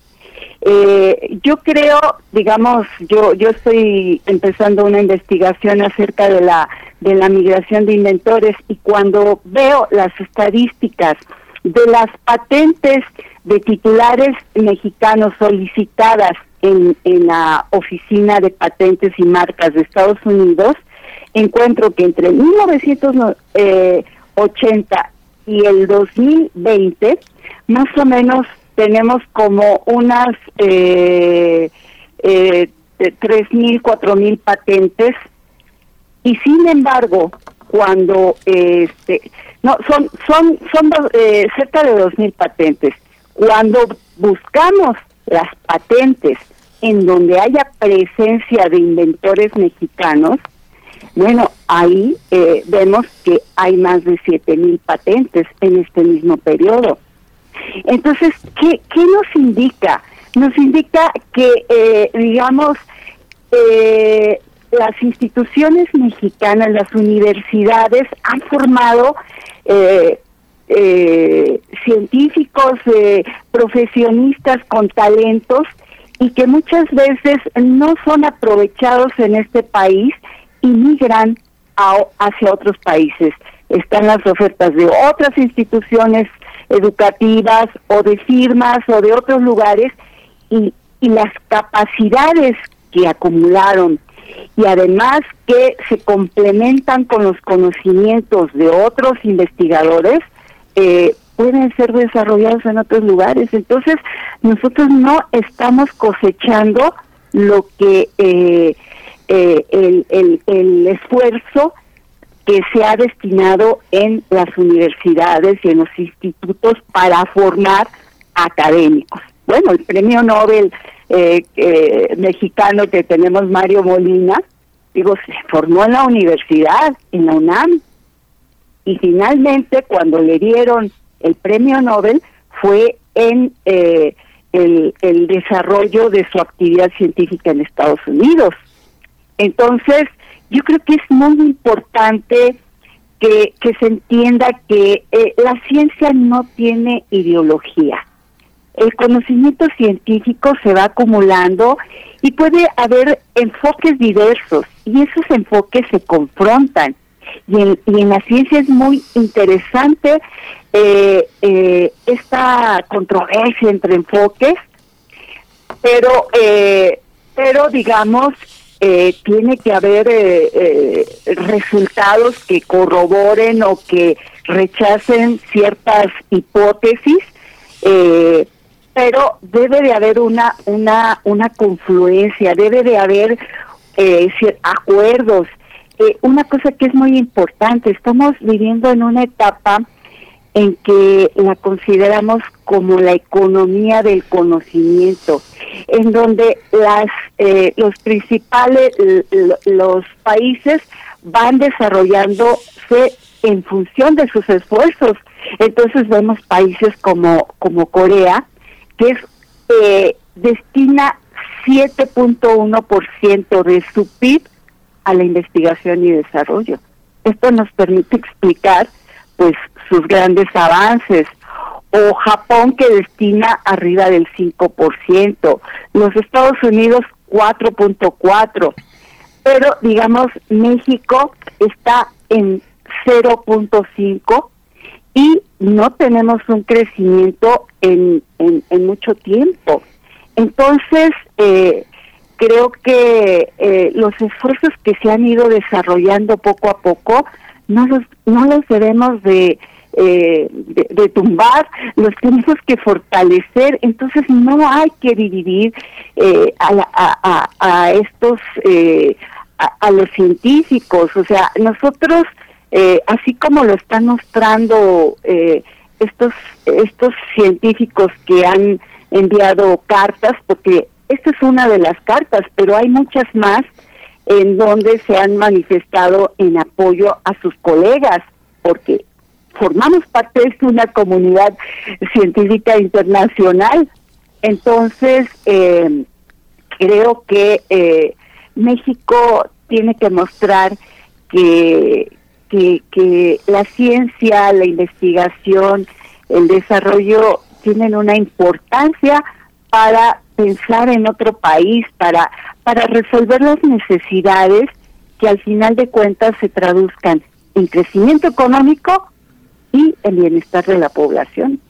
Doctora Alenka Guzmán nos dice la ciencia no tiene ideología y yo me quedo pensando en que efectivamente, pero los científicos sí, y eso no está mal tampoco, eh, pero creo que hay que ser claros con esas inclinaciones, abrirlas, eh, hacer esta apertura de diálogo con, eh, con la población en general y hoy se ha dado con la, con, con, la pandemia, por supuesto, nos ha puesto en ese diálogo, pues en esta situación de necesidad de dialogar entre la ciencia y la población. Le pregunto, doctora Alenka Guzmán, a la luz de esta investigación que nos comenta, está usted realizando la situación de migración de inventores, esto que comúnmente llamamos como fuga de cerebros, ¿cómo, ¿cómo se ve en ese, en ese fenómeno la creación del foro consultivo científico y tecnológico, eh, eh, el origen en su momento y, preguntarle si, si el foro mm, ha tenido pues eh, resultados en ese sentido, porque si tal vez estoy equivocada, pero uno de los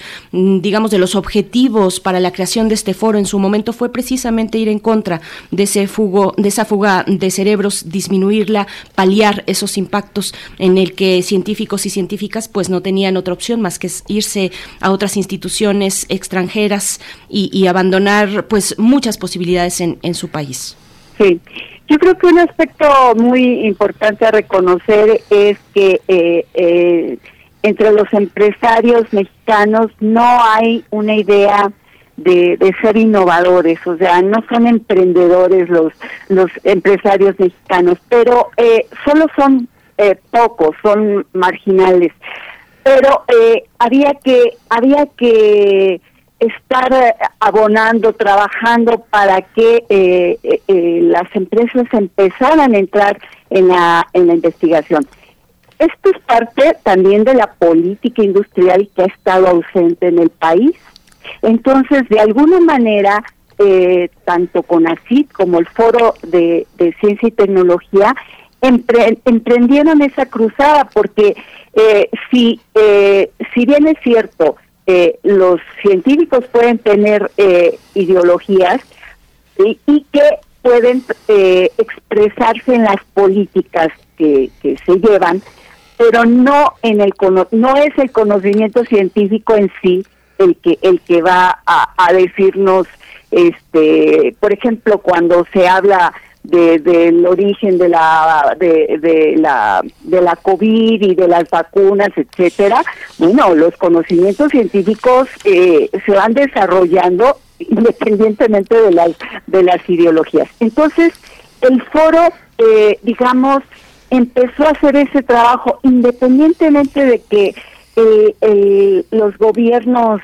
previos tanto panistas como priistas hubieran tenido políticas equivocadas, etcétera, pero dentro de la comunidad científica hubo quienes estuvieron viendo la manera de cómo hacer crecer esto. Entonces, el, el foro era, eh, digamos, como su nombre lo dice, foro consultivo, eh, tratar de, eh, de ser el interlocutor entre estos agentes, entre estas comunidades científicas, de empresarios, ver eh, los diferentes, eh, eh, en los diferentes estados, ir, ir abonando. Entonces, cuando se critica el dinero que se dio a empresas para desarrollar proyectos, yo creo que hay que ver las estadísticas. Y las estadísticas de estos beneficiarios nos muestran que mucho de este dinero o sea, se repartió en los diferentes estados Y, y tiene que ver mucho el papel que jugó el foro para poder para poder eh, monitorear y digamos eh, podemos ver que hay una confluencia entre empresas y universidades porque cuando tenemos que el conocimiento científico se amuralla en, en las propias universidades y no y no corre eh, en los caudales hacia hacia las empresas hacia la sociedad para resolver problemas y para poder eh, pues eh, crear ideas innovadoras. Entonces pues digamos estamos en un problema. Entonces si, si vemos las, las, las, este, las estadísticas de esos apoyos, podemos darnos cuenta que se dieron apoyo a empresas grandes, nacionales, y que también hubo otras nacionales como farmacéuticas, pero que estaban eh, vinculadas a institutos de salud. Entonces, lo que es interesante de ver dentro de estos apoyos es preguntarse, ¿se dieron resultados o no se dieron resultados en esto? Y yo, por ejemplo, cuando estoy viendo el número de patentes eh, de, titulares mexicanos que, eh, que eh, se fueron solicitadas en los Estados Unidos, vamos a darnos cuenta que, por ejemplo, en, en 1980 había nueve patentes este, eh, solicitadas, en 1985 15, pero cuando nos vamos a los a los años más recientes, o sea, vemos un crecimiento importante. Eh, 1915, o sea, ahí, eh, digamos, tendríamos un eh, total de 94 patentes o, por ejemplo, eh, digamos, en 1919, que son resultado de los esfuerzos de la investigación previa, vamos a tener 595 solicitudes de patentes en, en, en, la Oficina de Patentes y Marcas de Estados Unidos. Que eso eh, expresa una, una difusión de, de, de el, eh, del conocimiento eh, tecnológico patentado en Estados Unidos, porque cuando se patenta en los Estados Unidos es que rebasa las fronteras nacionales. Entonces, yo creo que ahí es cuando podemos calibrar que los esfuerzos de los años previos eh, pueden eh, verse reflejados en resultados eh, de, de, la innovación. Entonces, y si hay una confluencia con empresas eh, transnacionales que también trabajaron con empresas nacionales y con institutos, pues entonces eh, yo creo que no debemos no debemos de eh, rechazar o, que esto sea negativo, no, no, eh, nosotros tenemos que ver que las empresas transnacionales tienen un stock de conocimientos y que cuando los países adquieren las habilidades para poder absorber el conocimiento de esas empresas transnacionales, pues entonces estamos estamos en, en el buen camino. Eso, digamos, lo podemos ver en la experiencia de países como Japón, como Corea y recientemente China.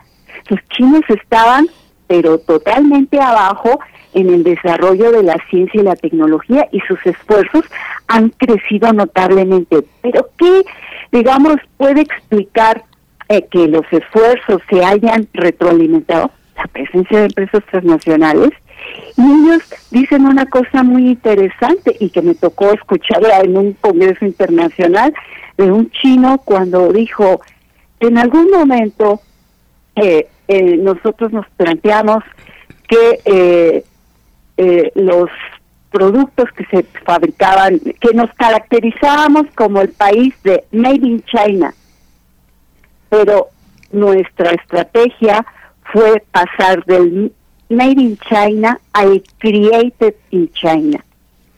Bien, pues, Entonces, de que la, la tecnología no nos tenía que eh, dominar.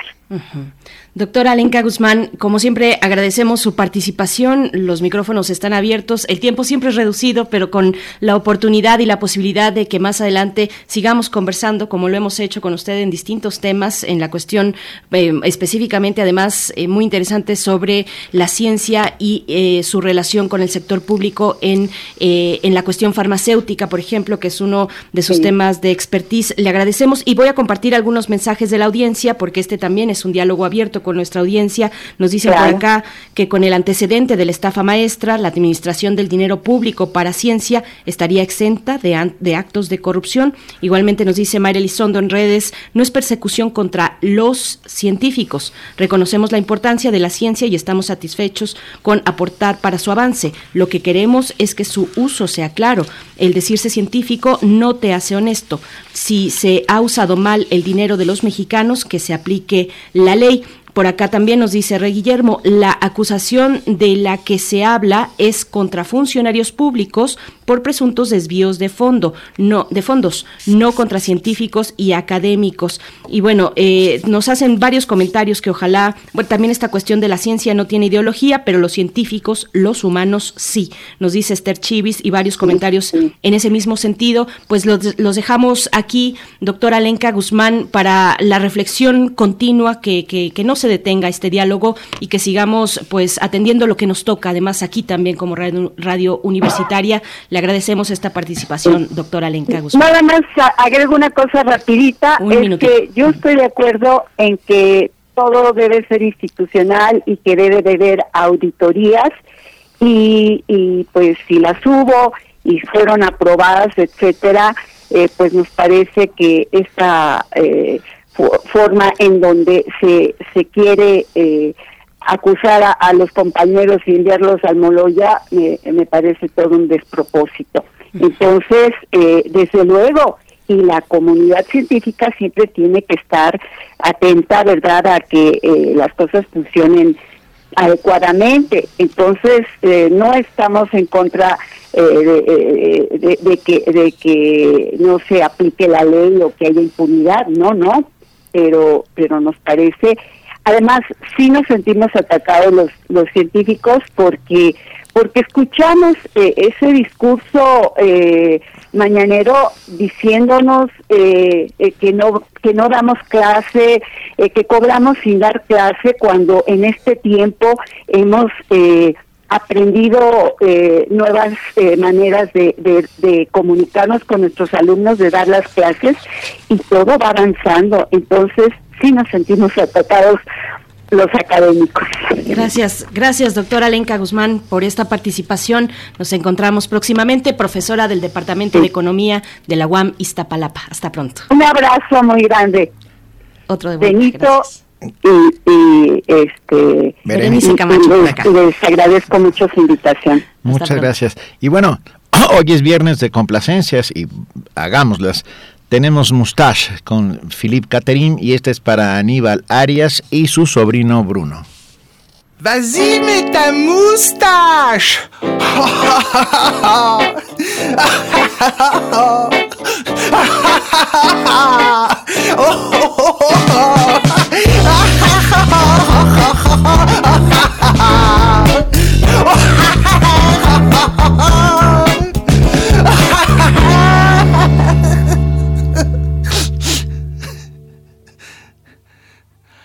Enlève ta moustache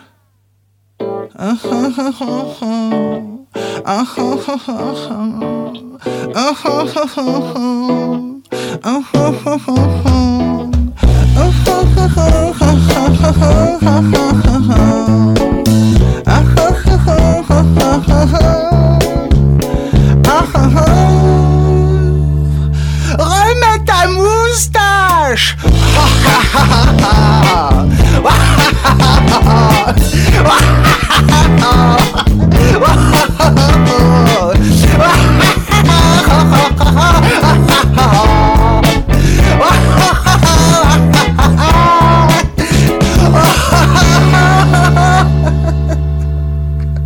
Garde ta moustache.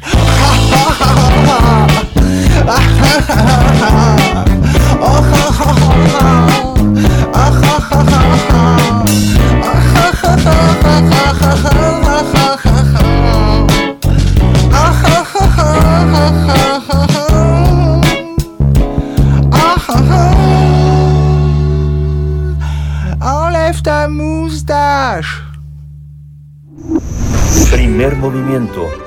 Hacemos comunidad en la sana distancia.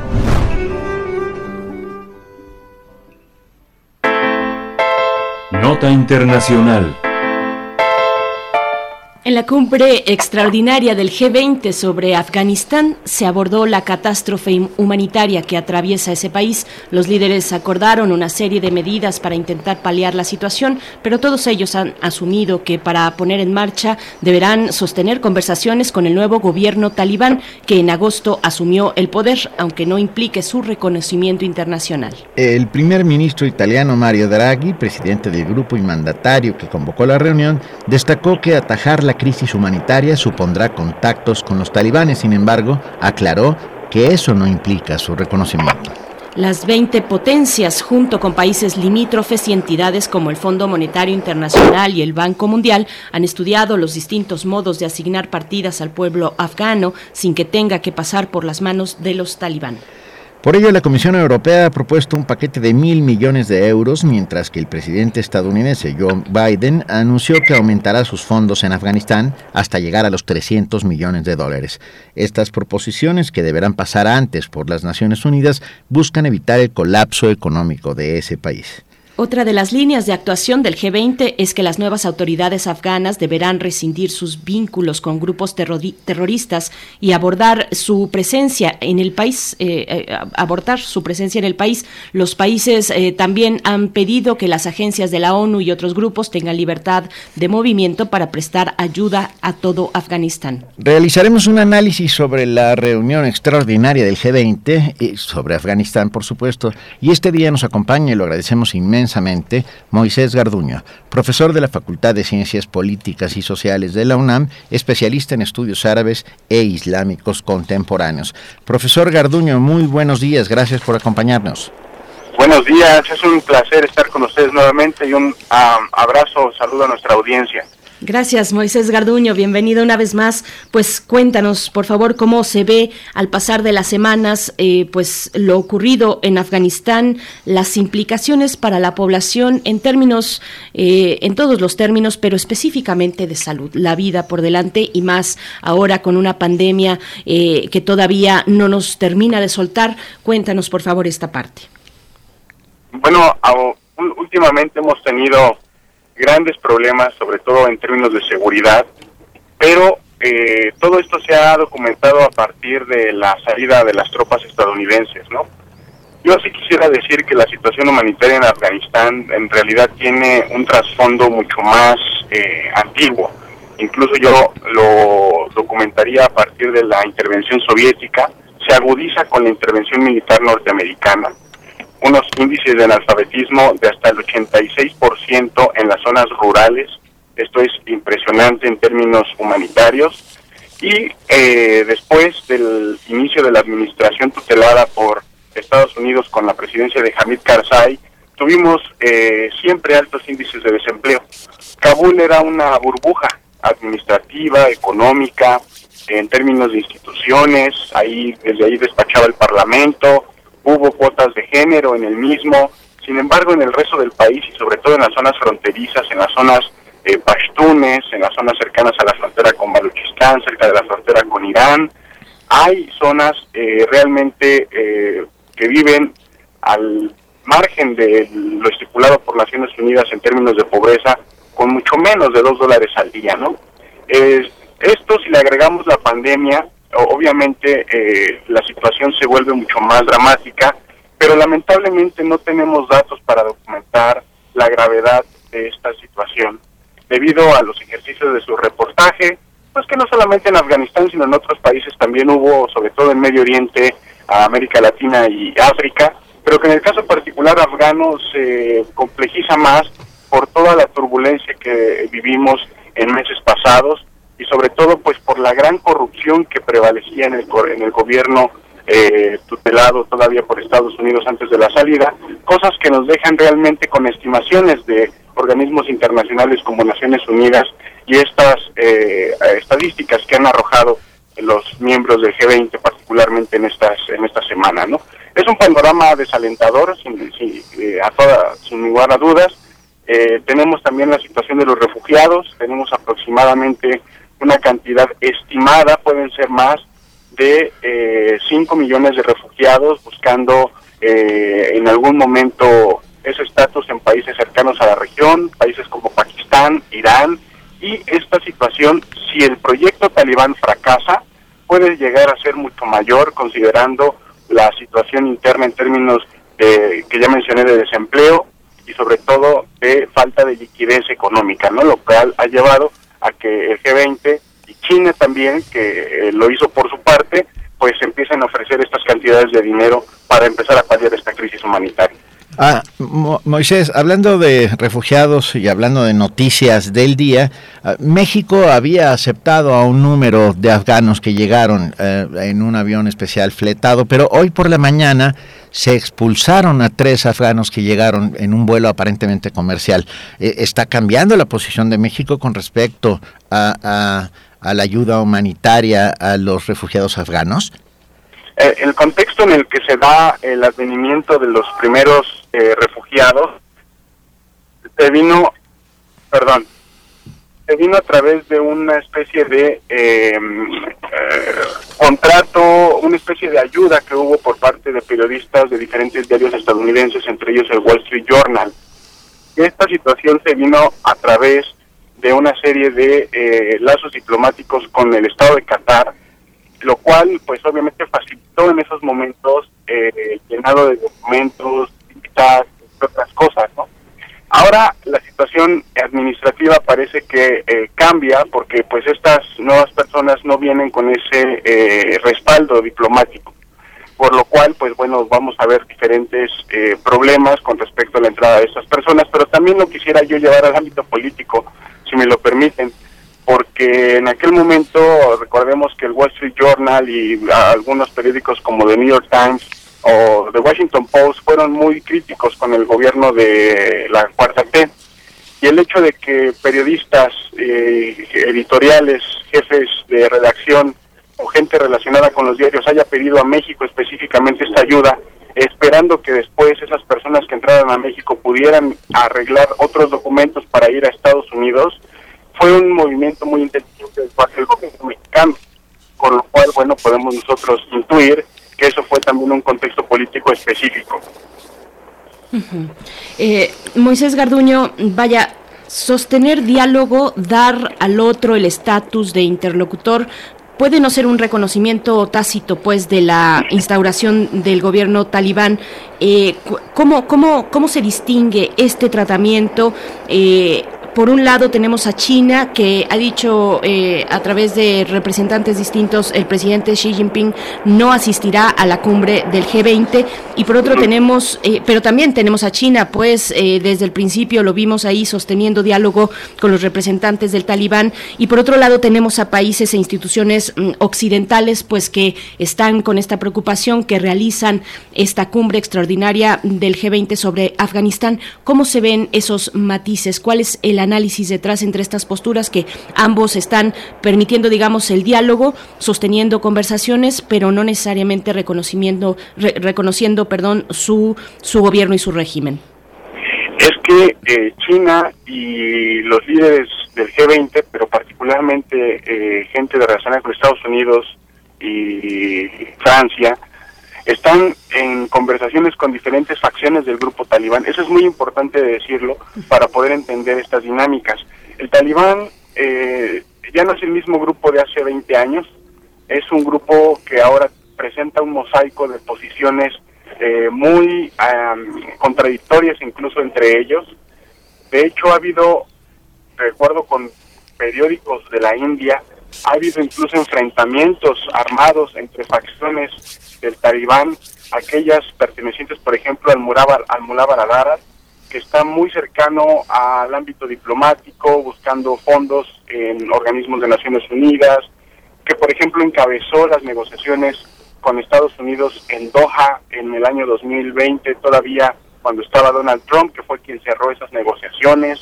Y por otro lado, gente como Mohamed Abdel Yaqub, por ejemplo, que pues es parte del gran grupo conservador, militante, eh, que siempre estuvo condenando la participación de Pakistán, eh, la participación de Estados Unidos, y eh, está, este grupo es que, que también quiere quedarse con el poder y es el que está más cercano a la política de China, ¿no? Entonces, con este panorama de división dentro de los talibanes podemos entender que China está preocupada por sus propias prioridades, Por sus prioridades económicas, por sus prioridades eh, fronterizas, sobre todo para que la frontera con Afganistán, pues no sea un territorio poroso para que, pues, eh,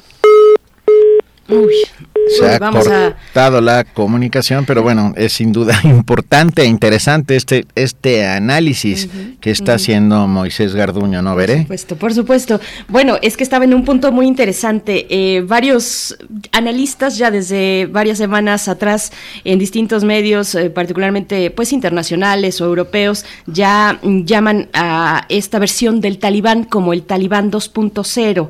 Eh, un talibán distinto, diverso al interior, como decía el doctor Moisés Garduño, llama mucho la atención la estrategia inicial de comunicación con la que se lanzaron esta generación de talibán. Eh, pensemos que entre ellos hay muchos jóvenes que integran esta organización que nacieron y crecieron con la ocupación eh, internacional ahí en Afganistán, tienen celulares, acceso a Internet, están al tanto del transcurrir mundial. Pero bueno, creo que ya estamos de vuelta con Moisés Garduño. ¿Nos escuchas? Sí, disculpe, Berenice, se cortó la llamada, pero este, efectivamente decías muy bien que hay una nueva generación de talibanes, ¿no? Pero esta generación está realmente siendo politizada por dos grupos al menos que tienen posiciones contradictorias con respecto a la sociedad internacional y al papel que está desempeñando Estados Unidos. Por una parte mencionaba el modelo de Baradar, que está muy cercano a estas negociaciones, a estos organismos, incluso ahora ya está teniendo este tipo de contacto con Estados Unidos a partir de lo que está planeando el G20.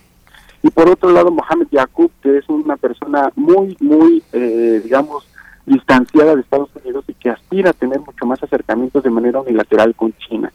Por lo tanto, la agenda del G20, encabezada por Estados Unidos, preocupada y sobre, eso, sobre todo subrayando la cuestión humanitaria, no es compatible con la agenda de seguridad que está teniendo actualmente China.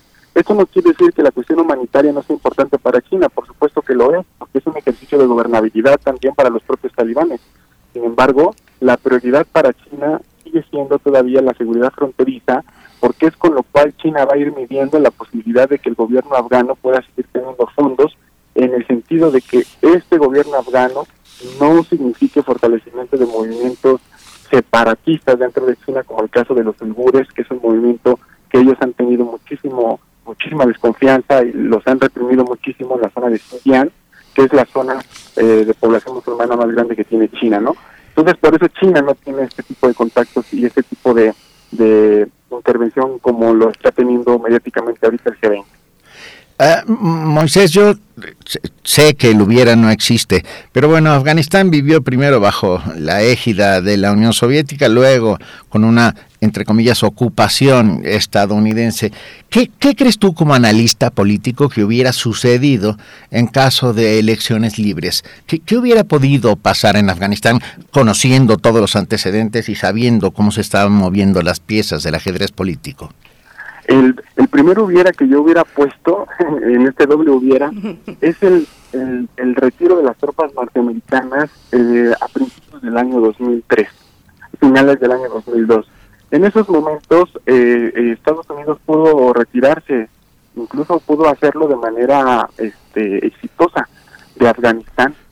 El punto es que las compañías armamentistas y los lobbies que participan en el Congreso con estas empresas decidieron quedarse supuestamente para fraguar esta institucionalidad que después daría pie a elecciones parlamentarias, federales, eh, estatales, etcétera, como las conocemos acá, lo cual eh, pues prácticamente fue un fiasco porque solamente porque fracasó la política de ocupación sino porque a pesar de que se daban procesos electorales, el índice de participación nunca rebasaba el 15%.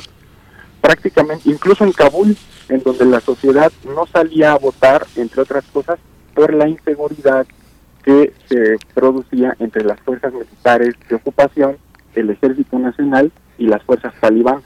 Hay un documento muy interesante que es el documento que sacó Asia Foundation, que es un organismo dedicado a esta zona del mundo, en el cual eh, hablaba del pueblo afgano y saca estadísticas muy interesantes, aunque son muestras no muy representativas, son suficientes para empezar a indagar la forma en la que las personas no salían a votar y cuando les preguntaban a las personas por qué no votaban, pues ellas respondían primero la inseguridad y luego que tenían que ir a buscar trabajo. Entonces la situación social mientras no mejorara, la parte institucional este pues no arrancaba, no terminaba de, de engranar en todo este diseño que los Estados Unidos aparentemente tenían para, para el país afgano. ¿no? De hecho, el, la reelección del presidente eh, saliente, que al final terminó en, Turkmenistán y luego en Dubái con dinero en efectivo, esa elección, por ejemplo, esa elección presidencial no alcanzó ni siquiera el 23%, si no mal recuerdo, de participación electoral, con lo que los talibanes también decían que la elección de ese presidente pues era totalmente ilegítima. Entonces, este, yo, yo pienso que eh, las elecciones como evidencia no funcionaron por esta situación social de guerra de ocupación, lo cual es un, es un oxímoron, ¿no? Este, la paz, la, la, democratización, la institucionalización de estos mecanismos de representación política, pues no pueden arrancar en un contexto de ocupación militar cuando el día a día está marcado por violencia, por asesinatos, por enfrentamientos en espacios públicos, ¿no? Entonces, eh, no le auguraba yo, este, si no cambiaba este, este ambiente social, no laburaba yo al sistema democrático, al menos tutelado por Estados Unidos como lo conocemos, un buen destino.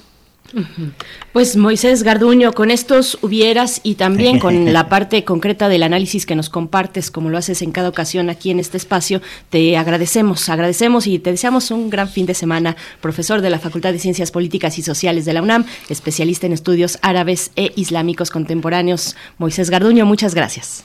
Igualmente un abrazo para ambos y para nuestra audiencia. Feliz de estar con ustedes. Un abrazo.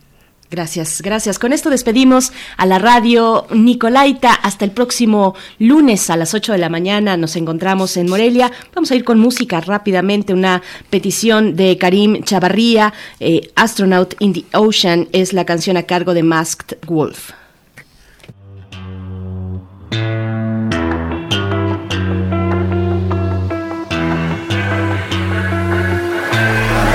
What you know about rolling down in the deep? When your brain goes numb, you can call that mental freeze. When these people talk too much, put that shit in slow motion. Yeah, I feel like an astronaut in the ocean. Ay, what you know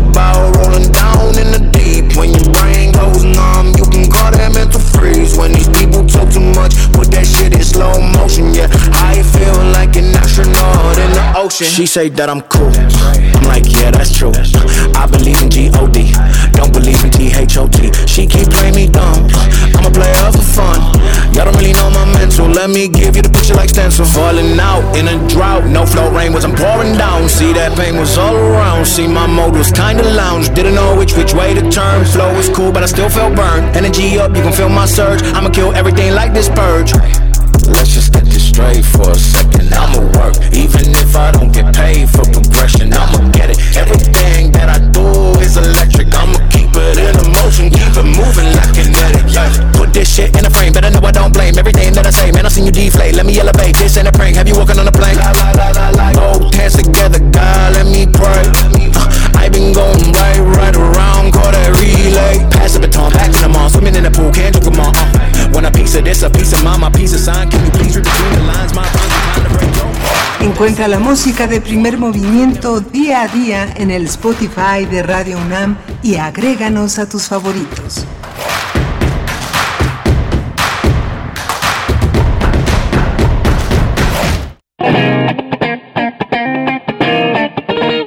Este es el sitio donde se intersecta toda la música. Toda, Intersecciones. Encuentros de la fusión musical. Todos los viernes a las 21 horas por el 96.1 de FM. Radio UNAM, experiencia sonora.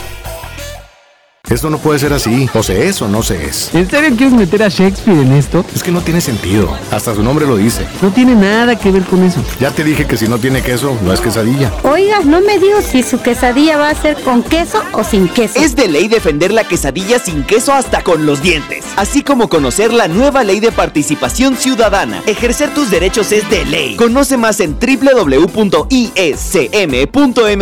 Instituto Electoral Ciudad de México. Con participación todo funciona.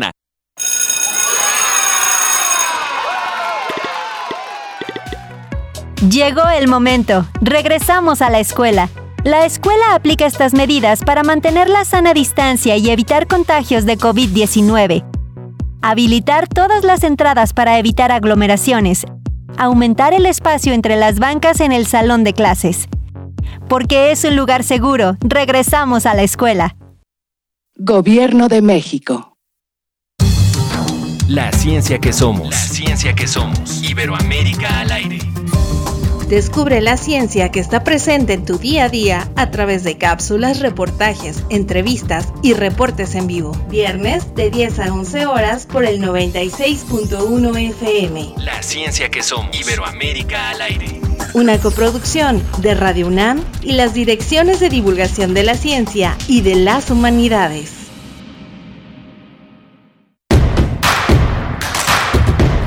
Síguenos en redes sociales. Encuéntranos en Facebook como Primer Movimiento y en Twitter como arroba PMovimiento. Hagamos comunidad.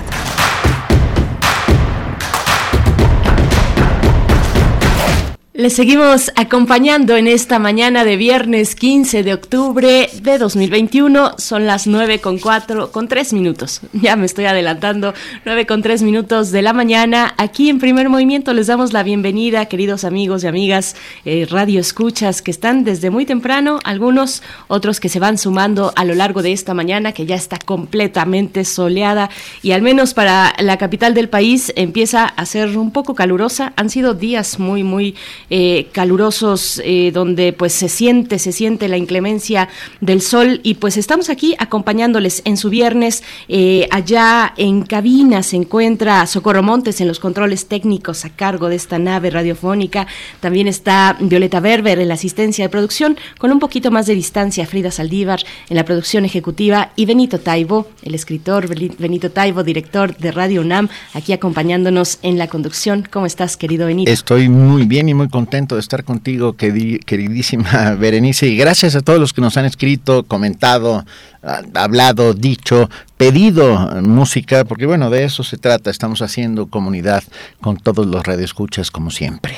Por supuesto, y lo hacemos también en nuestras redes sociodigitales, arroba P Movimiento en Twitter, Primer Movimiento UNAM en Facebook, nos dice el Zarco, pues lo voy a decir Zarco, a estas peticiones musicales de hoy hay que hacerles un antidoping. Bueno, a mí sí me puso a bailar un poquito, eh, y a mí y a la, a la producción también, eh, quiero decir, por ahí Violeta Berber también se emocionó con el buen ritmo, el ritmo muy prendido de esta rola que nos acaban de eh, pues pedir para Karim Chavarría, ahí está tu canción, y bueno, estaremos eh, compartiendo en la medida de nuestras posibilidades del tiempo en radio más peticiones musicales y las seguimos recibiendo en nuestras redes sociales. Varios comentarios, Benito, varios comentarios sobre los temas eh, que hemos abordado esta mañana. Nos dice, no soy boomer en Twitter, la ciencia es una actividad humana y por tanto está dirigida por la misma pasión humana. La historia de la ciencia es una gran, eh, un gran anecdotario de la ciencia alineada con la ideología. Bueno, yo creo que entre más pronto sepamos y tengamos esa convicción, pues resolveremos las cuestiones que vienen a continuación, pues eh, en toda esa situación, eh, esa relación inherente entre eh, el ser humano y la ciencia, la ciencia que está hecha por los seres humanos con inclinaciones, con ideologías, con errores, con aciertos, en fin, y es un derecho de todos y de todas saber dónde están, pues, y cómo están fructificando los dineros públicos de todos y de todas en todas las áreas que se destinan estos. Así es que, bueno, gracias, gracias a todos por sus comentarios y vamos a seguir con poesía necesaria eh, en la voz de Benito Taibo, también la mesa del día. Un tema muy interesante, muy importante, relevante para, para todos nosotros, la situación laboral en las universidades públicas, eh, los sueldos, la precarización, las distancias, eh, en fin, vamos a comentar al respecto con el doctor Héctor Vera, doctor en Sociología y Estudios Históricos por la New School for Social Research e investigador del Instituto de Investigaciones sobre la Universidad y la Educación en la UNAM. También nos acompañará el profesor Saúl Escobar Toledo, profesor de Estudios Históricos del INA, presidente de la Junta de Gobierno del Instituto de Estudios Obreros Rafael Galván AC, pues dos especialistas cada uno en su ámbito que nos darán su lectura acerca de este tema que les proponemos para la mesa del día de hoy, Benito. Sí, así es, pero será después de la poesía. Siempre hay espacio para la poesía, sobre todo los viernes. Es, es un grandísimo momento para ello, ¿no? Por supuesto, vámonos con lo que nos vas a compartir ya en este momento, la poesía necesaria. Primer movimiento. Hacemos comunidad en la sana distancia.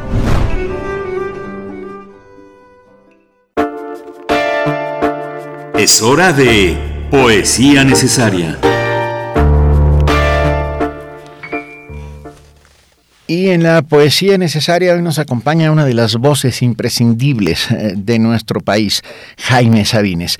Jaime Sabines logró, desde mi punto de vista, algo importantísimo para la educación sentimental de nosotros, los mexicanos, que fue volver a poner en el oído la, la, poesía. Quiero decir, eh, es un poeta sonoro absolutamente que, que, hizo que cientos de jóvenes aprendieran sus versos. Yo recuerdo en los años 80, 90 cómo los jóvenes eh, sabían de memoria los amorosos, eh, por ejemplo, y, e hizo que, que, de, que de esta manera su voz se replicara tantas veces que fue francamente impresionante. Pues va, hoy un homenaje al maestro queridísimo Jaime Sabines con Amor mío, mi amor. Amor mío, mi amor, amor hallado, de pronto en la ostra de la muerte, quiero comer contigo, estar, amar contigo, quiero tocarte, verte. Me lo digo, lo dicen en mi cuerpo los hilos de mi sangre acostumbrada, lo dice este dolor y mis zapatos y mi boca y mi almohada. Te quiero, amor, absurdamente, tontamente, perdido, iluminado, soñando rosas e inventando estrellas y diciéndote adiós yendo a tu lado. Te quiero desde el poste de la esquina, desde la alfombra de ese cuarto a solas, en las sábanas tibias de tu cuerpo, donde se duerme un agua de amapolas. Cabellera del aire desvelado, río de noche, platanar oscuro, colmena ciega, amor desenterrado.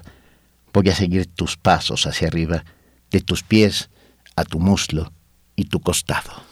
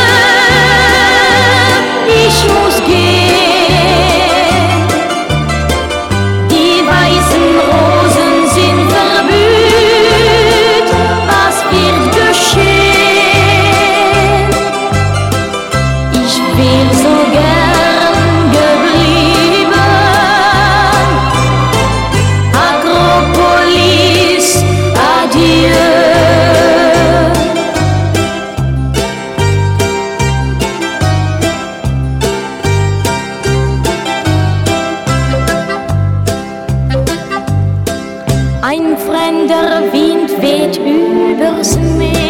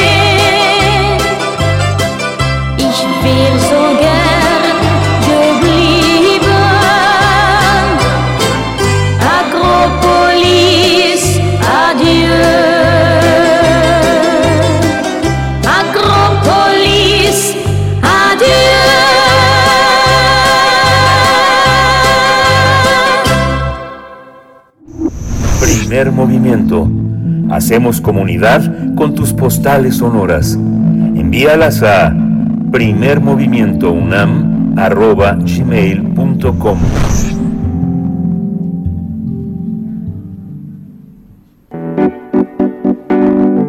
La mesa del día.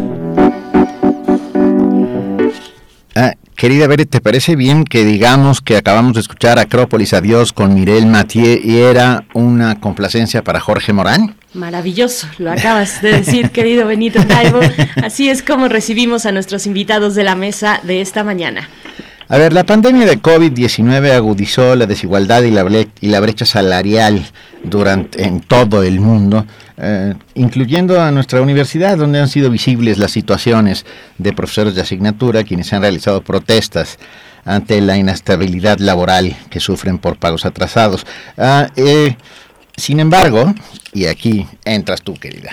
Por supuesto, sin embargo, la desigualdad y la brecha salarial se replica en otras instituciones públicas de educación superior. Es un panorama complejo y nacional que desde finales del año pasado padecen una crisis financiera, lo que ha dificultado el pago de aguinaldos, salarios, prestaciones a sus trabajadores. Cabe señalar que hace algunos días el presidente Andrés Manuel López Obrador dijo que hay que mejorar la situación de los profesores de asignatura y que no haya privilegios, influyentismo o nepotismo para la asignación de cargos académicos. Y pues vamos a realizar un análisis esta mañana, reflexiones en torno a las condiciones laborales en las universidades públicas del país. Y así nos acompañan dos invitados esta mañana, el doctor Héctor Vera, doctor en Sociología y Estudios Históricos por la New, School for Social Research e investigador del Instituto de Investigaciones sobre la Universidad y la Educación en la UNAM. Gracias, doctor Héctor Vera, por estar con nosotros esta mañana. Bienvenido.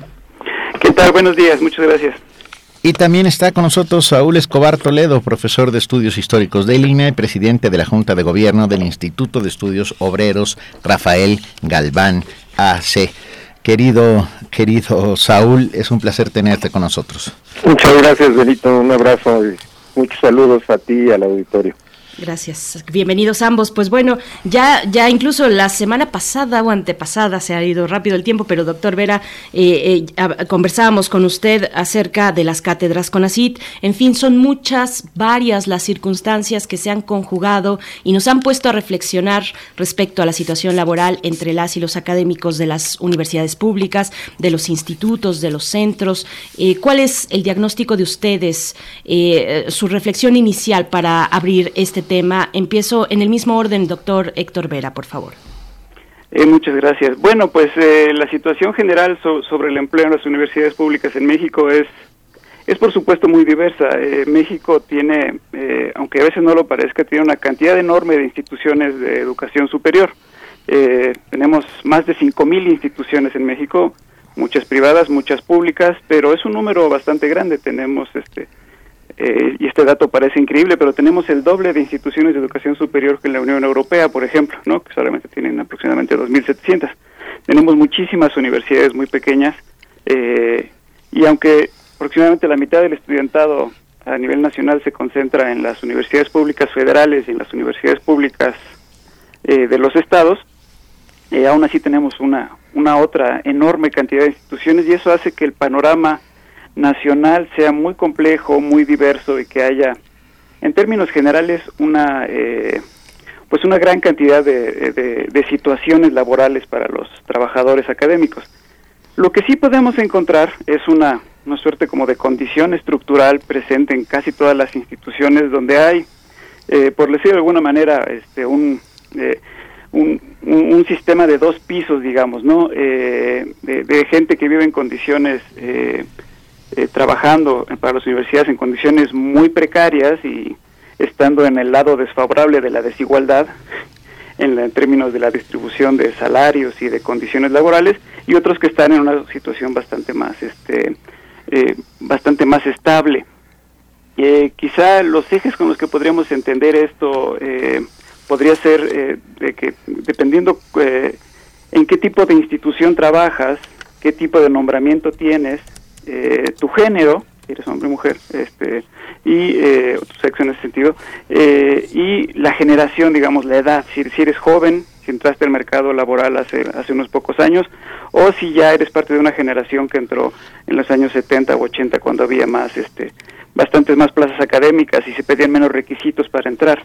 Eh, eso esas digamos esas coordenadas eh, sirven mucho para entender más o menos en qué posición te encuentras. Entonces, si tienes un nombramiento de tiempo completo indefinido, es decir, que, no son contratos temporales, eh, si perteneces a una institución eh, más o menos grande, eh, estable, eso te va a dar muchas condiciones favorables para poder realizar tu trabajo. Por el contrario, si eres este, una persona este, joven con un nombramiento de tiempo definido, que nada más te contratan semestre tras, semestre y solamente te contratan por unas cuantas horas, entonces tus sueldos acostumbran ser bastante bajos. Eh, si quieren un poco en un momento más podemos entrar en un poco más de detalle y además casi no tienes condiciones para crecimiento laboral, lo cual es este muy importante. No no tienes apoyos para investigación, no tienes año sabático, no tienes ayudante de investigación, no tienes cubículo, todas esas cosas que quienes sí los tienen, los profesores de tiempo completo, eh, les permite publicar más, ir a más congresos, es decir, ir acumulando más, eh, más fichas eh, y más elementos que les permite seguir avanzando en su carrera. Entonces aquí se, se presenta una cosa que en sociología se llama el efecto Mateo, que es una cosa, este, eh, tiene un nombre bonito, pero para describir una realidad muy fea, que es, el efecto Mateo es, eh, los que tienen tendrán más. Esto significa que eh, quienes ya consiguieron, digamos, una posición más o menos estable, van a tener más condiciones para seguir creciendo académicamente y tener aún mejores posiciones. Y quienes están fuera de esa oportunidad, los profesores de asignatura, los profesores jóvenes, eh, las mujeres, este, típicamente son eh, están más del otro lado, del lado de lo que tienen menos oportunidades. Bueno, ellos no van a tener ni tiempo ni condiciones para crear los requisitos para seguir avanzando en las posiciones académicas. Entonces, eso hace que la brecha estructuralmente cada vez se vaya siendo más grande. Eh, entonces, a pesar de toda la diversidad que tenemos, eh, usualmente estas son este, condiciones que uno puede encontrar eh, casi en todas partes. Eh, gracias, doctor Héctor Vera. Vamos con usted, profesor Saúl Escobar Toledo. Bueno, me quedé pensando en muchas cuestiones que nos pone ya de entrada el doctor Héctor Vera.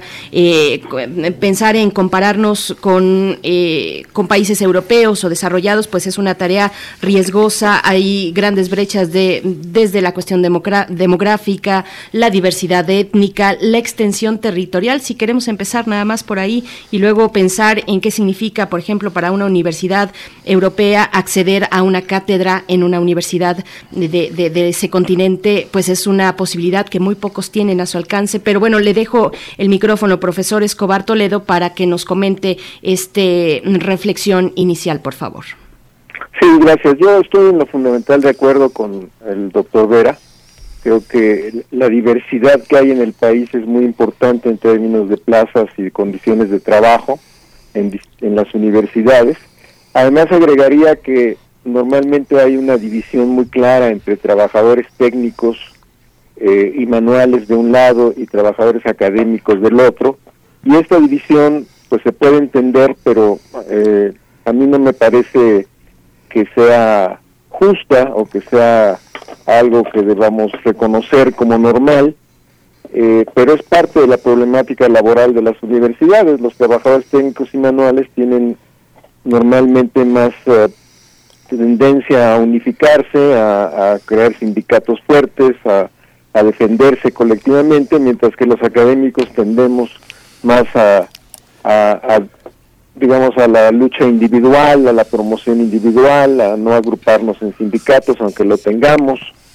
Y eh, en ese sentido, pues eh, se da más esta división por esta falta de unidad y de conciencia colectiva, porque como dijo el, el doctor Vera, eh, los que ya tenemos una plaza, pues entonces queremos no solo mantenerla, eh, no nos jubilamos muy jóvenes o muy, eh, digamos, eh, a lo que la edad en otros países es eh, recomendable, y además este se ha creado este sistema de puntitis de, de, de- de que a través de CONACIT, a través de mecanismos internos, pues aumentamos nuestro salario a partir de una supuesta productividad académica. Y este sistema de puntos, pues ha, no solo ha sustituido eh, eh, los aumentos salariales generales, sino también pues ha planteado un problema de burocratismo, de competencia, de a veces dedicar más tiempo a acumular puntos y juntar los papelitos que dedicar tiempo a la investigación o a la docencia. Entonces, eh, así ha, te- ha tenido ventajas, pero también desventajas esta idea de, de la promoción a través de los puntitos famosos para hacer sistema de investigación, eh, investigador del sistema nacional y, y si es A, si es B, si es C, etcétera. Y por otro lado hay un problema también en eh, las universidades que es el tema de las pensiones, que por la diversidad de contratos y de prestaciones y de condiciones que se dieron en las universidades, pues eh, hay eh, un sistema de pensiones más favorable en algunos lados y en otros menos favorable. Y como decía, en algunos lados incluso la jubilación es obligatoria a cierta edad, en otros no, y eso también puede afectar en un momento dado el recambio generacional de personas más jóvenes que aspiran a una plaza y no tienen mu- mucho esa oportunidad porque están ocupadas por otras personas que ya tienen muchos años ahí. Si hubiera una producción de plazas o una creación de plazas, pues eh, digamos eh, al ritmo del país que el país necesita, pues no habría este problema. Pero eh, hemos tenido muchos años de austeridad en que las universidades tienen poco presupuesto para crear nuevas plazas y entonces también crea un conflicto intergeneracional entre los más viejos y los más jóvenes, además de un problema económico para el país que es este sistema de pensiones tan diversificado. Y luego está efectivamente el problema de aquellos que no tienen un contrato colectivo, no, no entran dentro de eh, la estabilidad laboral y entonces están contratados a través de muy diversas formas, honorarios, este, servicios, y se han inventado muchas formas de contratación precaria que incluso en algunos casos hace que los, los, ayudantes de investigación o los profesores de hora pues no tengan ni siquiera seguridad social, lo cual es un extremo de precariedad laboral, porque pues obviamente el servicio médico es lo más elemental a lo, a lo que debe aspirar un trabajador. Son en ese sentido trabajadores informales, a pesar de estar asalariados y de pertenecer y trabajar en una universidad o en un centro de estudios. Entonces todo esto hace que efectivamente el problema sea muy complejo y que requiera soluciones específicas, pero lo que yo digo sí hay que detener esta tendencia a la precarización, hay que encontrar una salida sobre todo para la parte más débil y más afectada, que son los asistentes de, investi- de investigación, los profesores de hora y todo el personal, a veces también manual y técnico, pero yo hablo aquí del académico que está contratado pues irregularmente o informalmente y no se le reconoce una relación laboral sino está contratada a través de honorarios o de servicios por el famoso capítulo 3000. Ah, a ver, eh, doctor Héctor Vera, eh, hay ¿Se puede pensar en una suerte de homologación salarial en todas las universidades públicas del país? Eh, hemos sufrido todas las universidades en los últimos tiempos eh, ciertos recortes, pero ¿habría la posibilidad, o se, se- es solo un sueño, o, o habría esa posibilidad? Eh, se antoja increíblemente complicado tener un sistema así, por justo por lo que decía, este, hay, hay, tenemos muchísimas instituciones bajo, eh, digamos, este, reglas de organización desde su fundación que, que les dan un carácter institucional y legal muy distinto. Algunas tienen este, autonomía, otras eh, no las tienen, otras dependen de la federación, eh, algunas cuantas universidades, pero muy grandes, muy famosas, otras son eh, universidades que dependen de los este, de cada estado. Entonces, eh, se antoja muy difícil. Creo que lo que es menos difícil pensar más que digamos una homologación por decreto sería que crear ciertas condiciones estructurales, como ya ahorita este, el profesor Escobar nos indicaba, de que eh, en todas partes hay brechas, digamos, este, brechas que además se van abriendo más de distancia entre, digamos, los que están en el piso de arriba y los que están en el piso de abajo, por poner una, este, una, una metáfora un poco tosca, pero que creo que eh,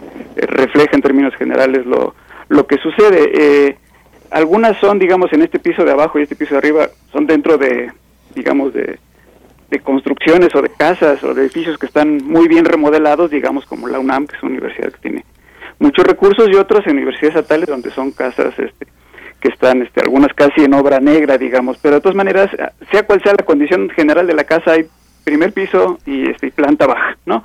Eh, lo que hay que hacer es que la, la distancia entre estos dos pisos se haga, este, se haga menos, se haga menos grande, eh, porque no importa qué tipo de institución sea, no importa que sean, este, digamos, la, UNAM, que es la universidad pública más antigua, la, Universidad Nacional, la más grande, eh, o sean universidades más o menos recientes, como la Universidad Autónoma de la Ciudad de México, o las nuevas universidades para el bienestar Benito Juárez, eh, encontramos estas brechas.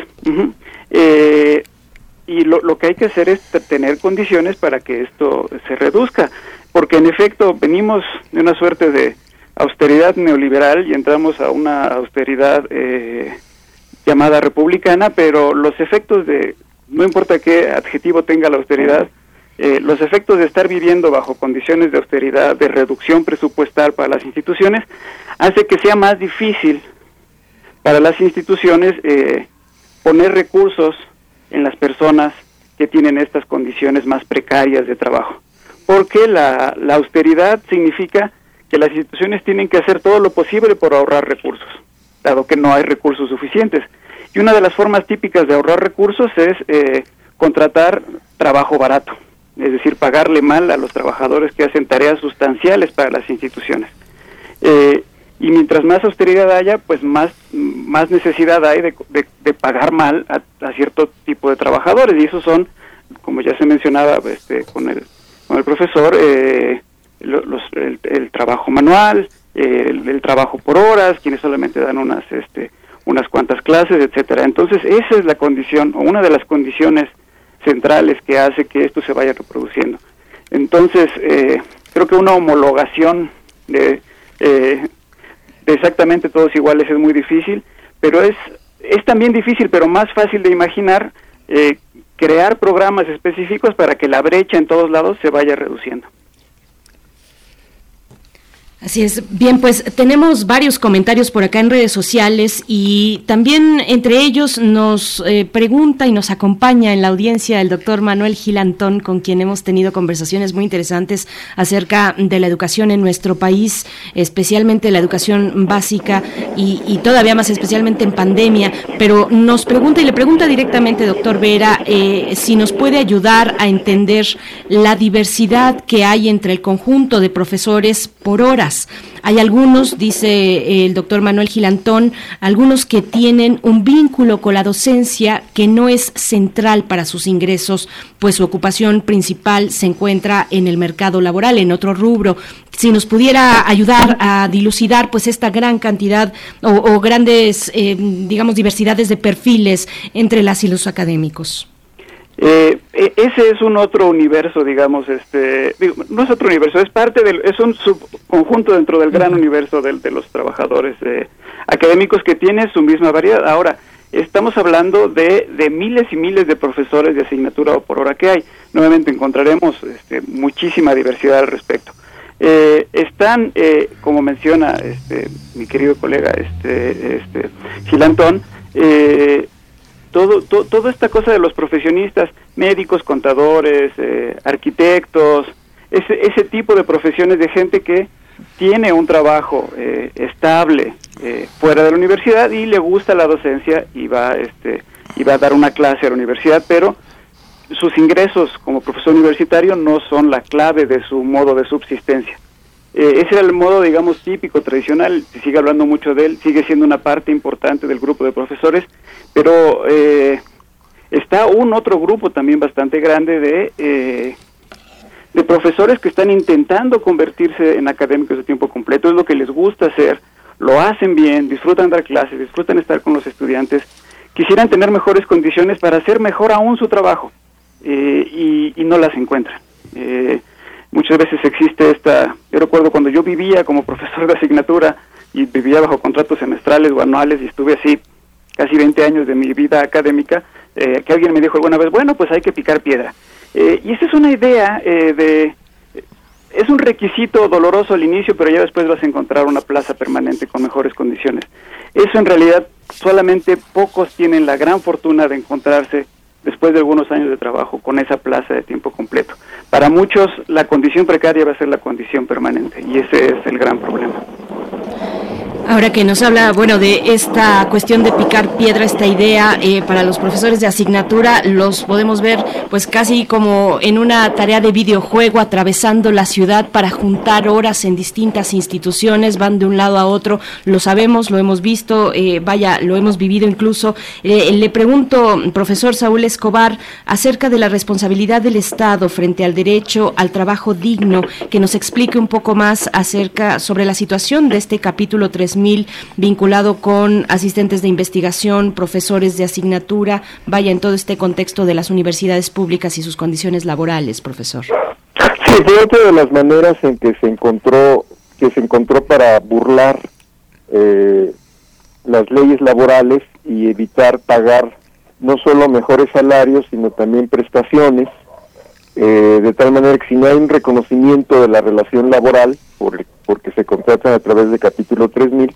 pues no hay no hay entonces obligación del patrón en este caso la universidad para dar prestaciones vacaciones aguinaldos este servicios médicos en fin todo lo que tiene un trabajador digamos que tiene un contrato colectivo y que goza de todas las prerrogativas o todos los derechos de la ley.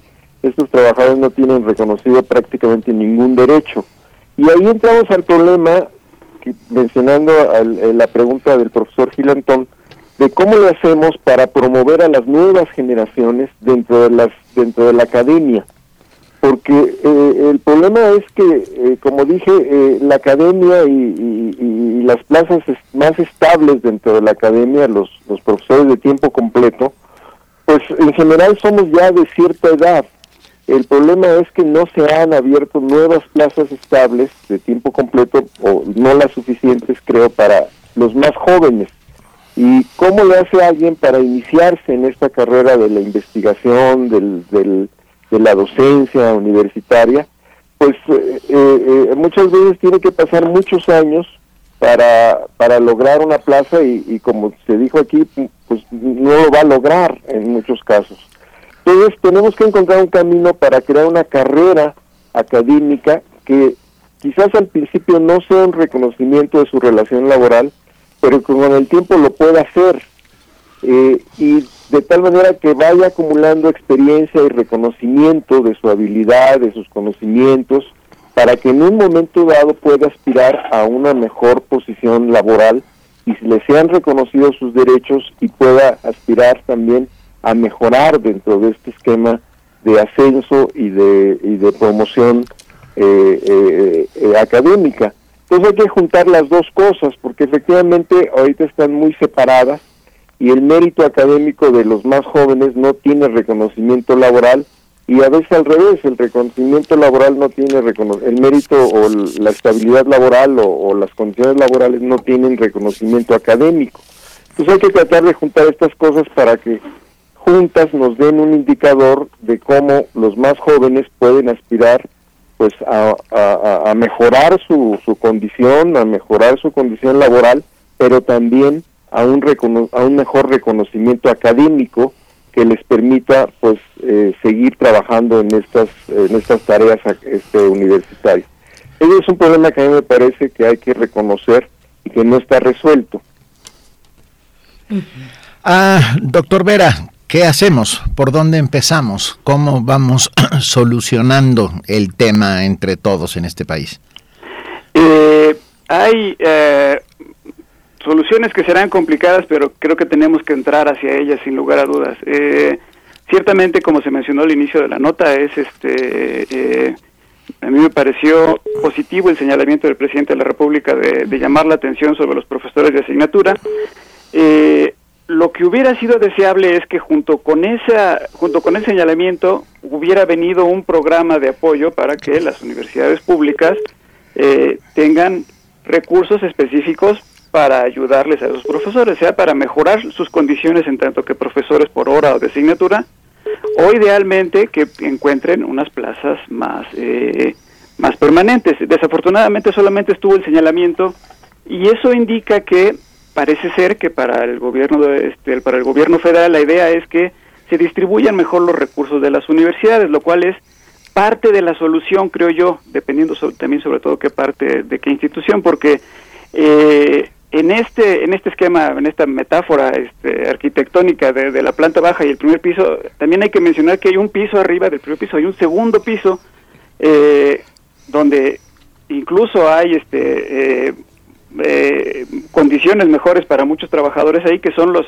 la parte administrativa o la, la parte administrativa sobre todo relacionada con los directores de entidades, de facultades, eh, quienes trabajan en, en las en, rectoría, en las distintas universidades, que eso es una tendencia realmente global, que cada vez las universidades invierten más en, eh, en la alta burocracia, como se le, como se le dice a veces, eh, y cada vez se le paga menos o peor a los profesores de asignatura o por hora, o se pide que los estudiantes de posgrado se conviertan en esos profesores para ahorrarse aún más dinero, en fin, eh, una tendencia donde mientras se, se va concentrando cada vez más recursos, mientras más arriba estés, entonces hay un piso muy alto que es la, la- la burocracia universitaria mejor pagado, luego los profesores tiempo completo y hasta abajo los, los profesores precarizados de, de asignatura o por hora. Eh, hay un artículo muy interesante de Israel Solares que sale en la revista Común, se llama Orgullo y Privilegio.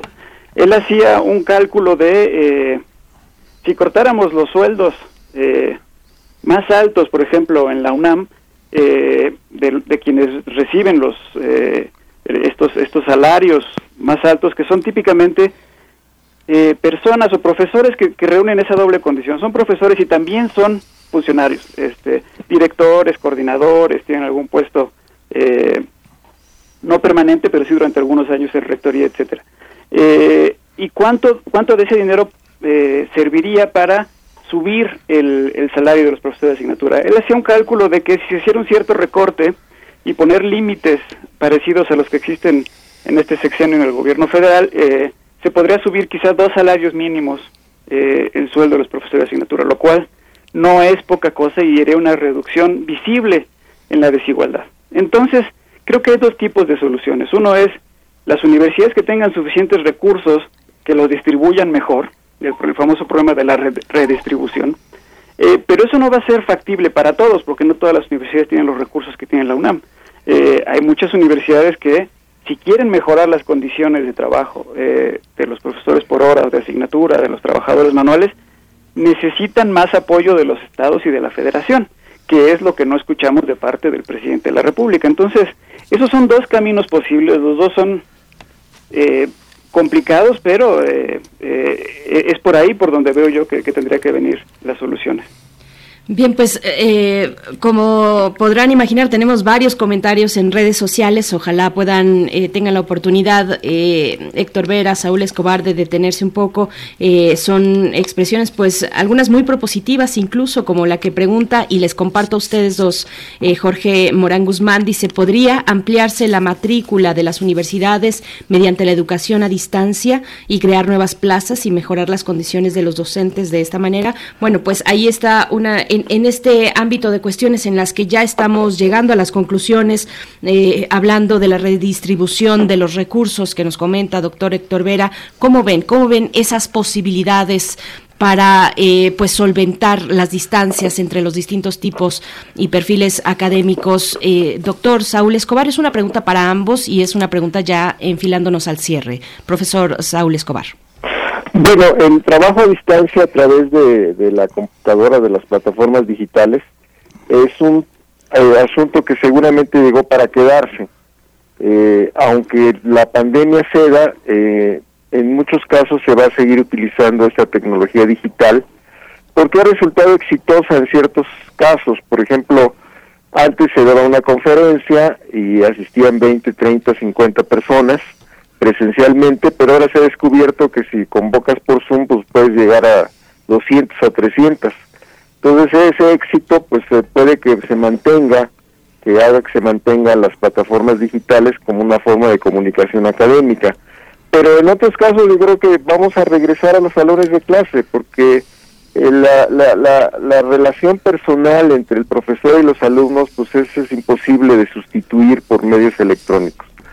Entonces poco a poco yo creo que los salones se van a otra vez a llenar, los profesores van a ir y vamos a regresar a una cierta eh, este, normalidad, entre comillas, pero eh, que será una combinación, como ya lo era antes en algunas universidades, entre plataformas digitales y eh, actividades presenciales. En algunas universidades ya muchas cosas se hacían por plataformas digitales, ya los alumnos, por ejemplo, recibían en sus correos pues uh, muchos libros, documentos que el maestro mandaba, este tareas, este etcétera. Entonces creo que eso pues se va, se va a acrecentar a lo largo del tiempo. Ahora, esto no necesariamente va a crear nuevas plazas de trabajo, porque el problema es que no le puedes pagar menos a un profesor que hace o enseña a través de plataformas digitales y más al que lo hace presencial o al revés. Pues, ahí tienes que pagarle igual y seguramente ese profesor va a hacer tareas digitales y tareas presenciales. Entonces eso no resuelve el problema que estamos platicando de escasez presupuestal y de formas de contratación que son irregulares o precarias. Eh, eh, de tal manera que puede ayudar a mejorar, eh, digamos, la calidad académica, eh, pero no resuelve el problema laboral propiamente dicho. Incluso en algunos casos lo puede agravar porque hay que reconocer que las plataformas digitales pues están muy bien, pero el costo de esas plataformas está recayendo en el profesor y a pesar de que hay una ley ya en el Congreso o ya aprobada por el Congreso, pues esta casi no se aplica porque el trabajador, el profesor sigue pagando la luz, el, este, la maquinaria, el, como se dice, el software y el hardware del, de la computadora y de los instrumentos digitales, este, el equipo, etcétera. Y entonces esto puede ser algo que para el profesor sea un gravamen en lugar de una ventaja este, para, para enseñar. Claro, también tienes del otro lado que no tienes que moverte de tu casa, pero en fin, toda esta situación ya la hemos vivido y ya tenemos más de un año y sabemos que tiene pues eh, virtudes y defectos, pero no resuelve el problema laboral y a veces, como dije, lo puede agravar. Entonces, eh, este es otro asunto distinto al que estamos platicando y queda pendiente los, los temas que hemos señalado, la, la forma de contratación que debe modificarse, la promoción académica y laboral de los más jóvenes, el problema de este, la diversidad de situaciones contractuales que hay en las universidades del país, que incluye temas como la jubilación y la situación de que eh, este, necesitamos pues que eh, se entienda que los trabajadores académicos, los profesores, por muy distinguidos que sean, son asalariados y debe reconocerse esa condición tanto de la persona más uh, afamada y más premiada y más reconocida como del trabajador más joven que apenas está empezando. Todos son trabajadores y merecen eh, su reconocimiento y sus derechos laborales. Uh -huh. Doctor Héctor Vera, un comentario de cierre. Eh, estoy muy de acuerdo con esto que acaba de decir este el, el profesor Escobar. Eh, y quizá abre otra situación importante a propósito de, de la pregunta que hace esta persona muy amablemente desde, desde el auditorio, que es el trabajo a distancia. Ya de por sí en, clases presenciales los profesores por hora, los profesores de asignatura son una suerte de trabajadores invisibles en muchos sentidos para la institución. Llegan, están un par de horas en su salón, se van eh, y, y casi nunca son vistos, reconocidos. Así como hay un problema de redistribución de los recursos económicos, también hay un problema grave del problema del reconocimiento que no, este, que no reciben, no son vistos, ¿no? Justo antes de la nota este, leía Benito la, la poesía necesaria. Bueno, hay un poema muy famoso sobre estos temas de Bertolt Brecht que inicia diciendo eh, ¿Quién construyó Tebas, la de las siete puertas? Los libros de historia solamente hablan de reyes, eh, refiriéndose a que no hay ninguna mención a los obreros que en efecto cargaron las piedras y construyeron Tebas. Eh, podríamos hacer algo muy similar para hablar de las universidades, ¿no? Uno ve la historia de la UNAM y aparecen rectores, profesores eméritos, profesores distinguidos, y no hay mención a los trabajadores que hacen el trabajo masivo que mantiene a la institución moviéndose y existiendo y teniendo clases eh, y haciendo todo lo necesario, que aunque no sea un trabajo muy vistoso, es un trabajo indispensable. Entonces, estos trabajadores también necesitan ser vistos, necesitan ser reconocido el valor de su, de su trabajo. Eh, y si ya era difícil para los profesores que iban solamente eh, dos, tres, cuatro horas al día a la, a la institución, pues ahora si van a estar trabajando desde casa, me temo que se van a hacer aún, eh, aún más invisibles, aún menos reconocidos y podría tener ese problema. Entonces, esta tecnología tiene, eh, como casi cualquier otra tecnología, un potencial eh, para hacer cosas nuevas y tener nuevos alcances, pero también tiene, digamos, potenciales de, de explotación bastante este, este, palpables. Bueno, pues se nos quedan muchos temas eh, todavía en esa posibilidad de seguir conversando. Están los comentarios de nuevo en redes sociales que ojalá tengan oportunidad de revisar porque son ideas muy valiosas. Hay crítica también y autocrítica necesaria en estos tiempos, pues para afrontar las situaciones de las universidades públicas. Les agradecemos esta participación. Benito, si quieres despedir. Nada, muchísimas gracias, doctor Vera, eh, querido Saúl Escobar. Es un placer tenerlos con nosotros en primer movimiento. Muchas gracias, buenos días. Saludos. Muchas gracias a ustedes, hasta luego. Gracias, hasta pronto, doctor Héctor Vera, doctor en Sociología y Estudios Históricos de la New School for Social Research y, e investigador del Instituto de Investigaciones sobre la Universidad y la Educación de la UNAM. Igualmente a Saúl Escobar Toledo, profesor de Estudios Históricos del INA. Eh, bien, vamos, vamos a ir, en este viernes seguimos con las complacencias musicales. Mayra Elizondo te aclama la audiencia diciendo, ya pongan la canción que nos está proponiendo nuestra querida profesora Mayra Elizondo y dice que esta canción, eh, solicita esta canción poco a poco. Se titula Con la sensual voz del mero mero Javier Solís y la quiero dedicar a Radio Escuchas para que tengamos esperanza de que pronto nos volveremos a abrazar. Cosa preciosa, dice Mayra Elizondo. Se quedan con Javier Solís. Qué bonito es querer como quiero yo.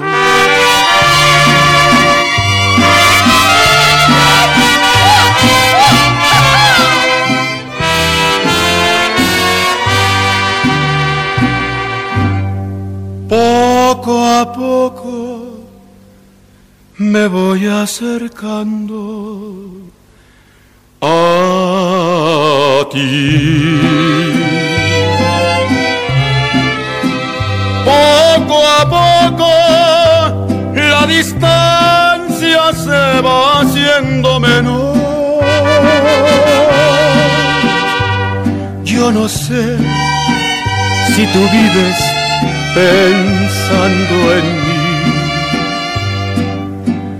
porque yo solo pienso en tu amor y en tus besos qué bonito es querer como quiero yo. Qué bonito entregarse todito completo. Yo no sé ni pregunto cómo es tu amor porque a ti como a mí no nos cabe en el cuerpo.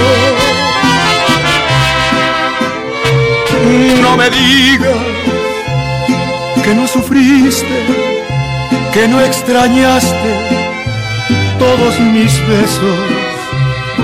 No me digas que no lloraste algunas noches que estuve lejos.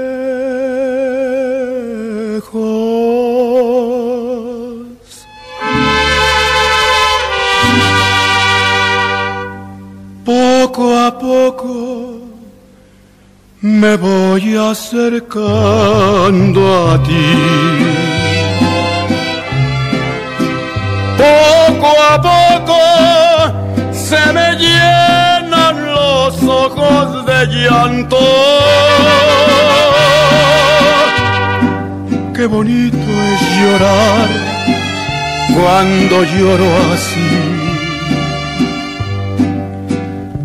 Por tu amor, junto a ti y adorándote tanto.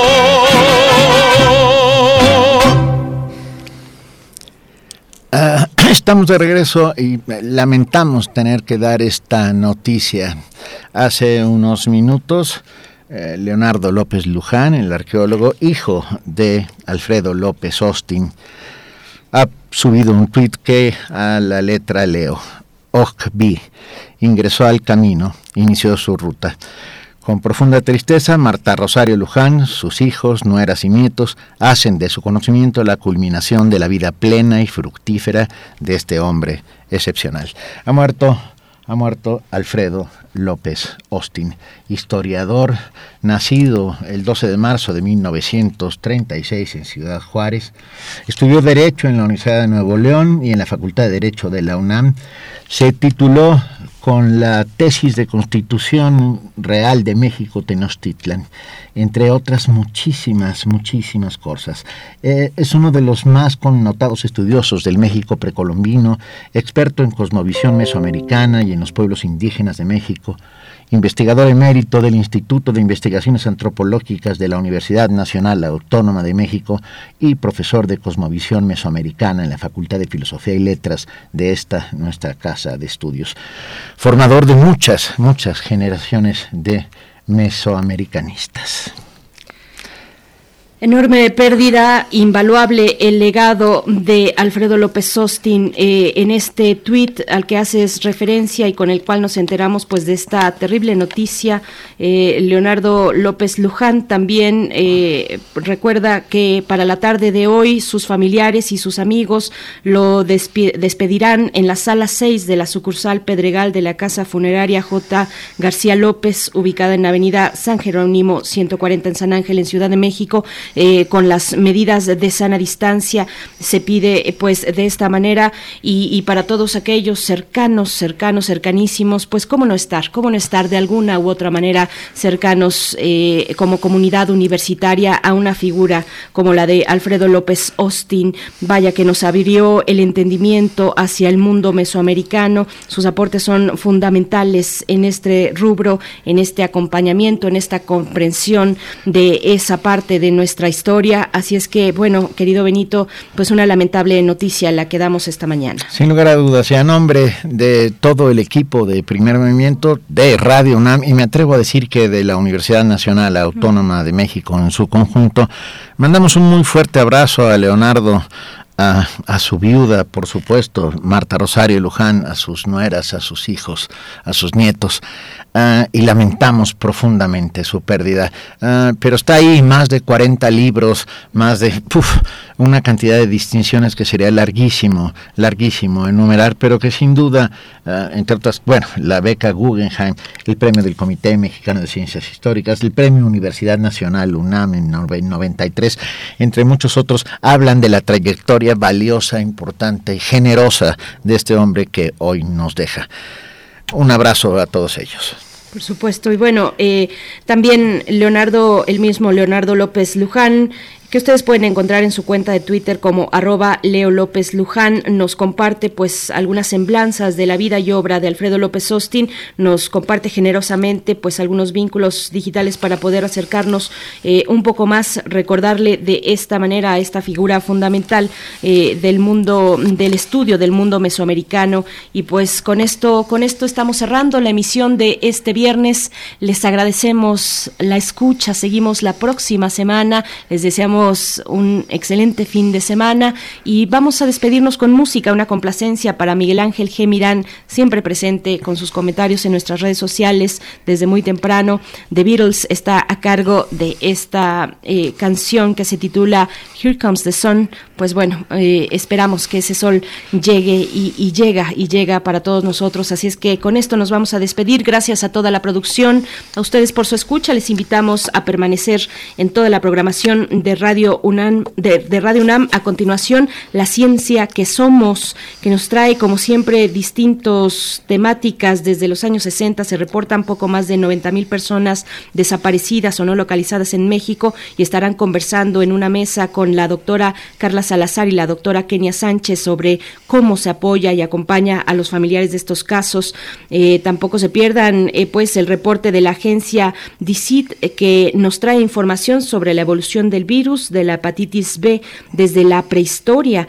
Igualmente el portal Ciencia UNAM nos presenta una investigación de cannabinoides contra el dolor el dolor neuropatológico y los invitarán también a la fiesta de las ciencias y las humanidades. Todo esto en la ciencia que somos a continuación aquí en Radio UNAM. Gracias al equipo. Benito Taibo, muchas gracias. Gracias a ti, querida. Esto fue Primer Movimiento.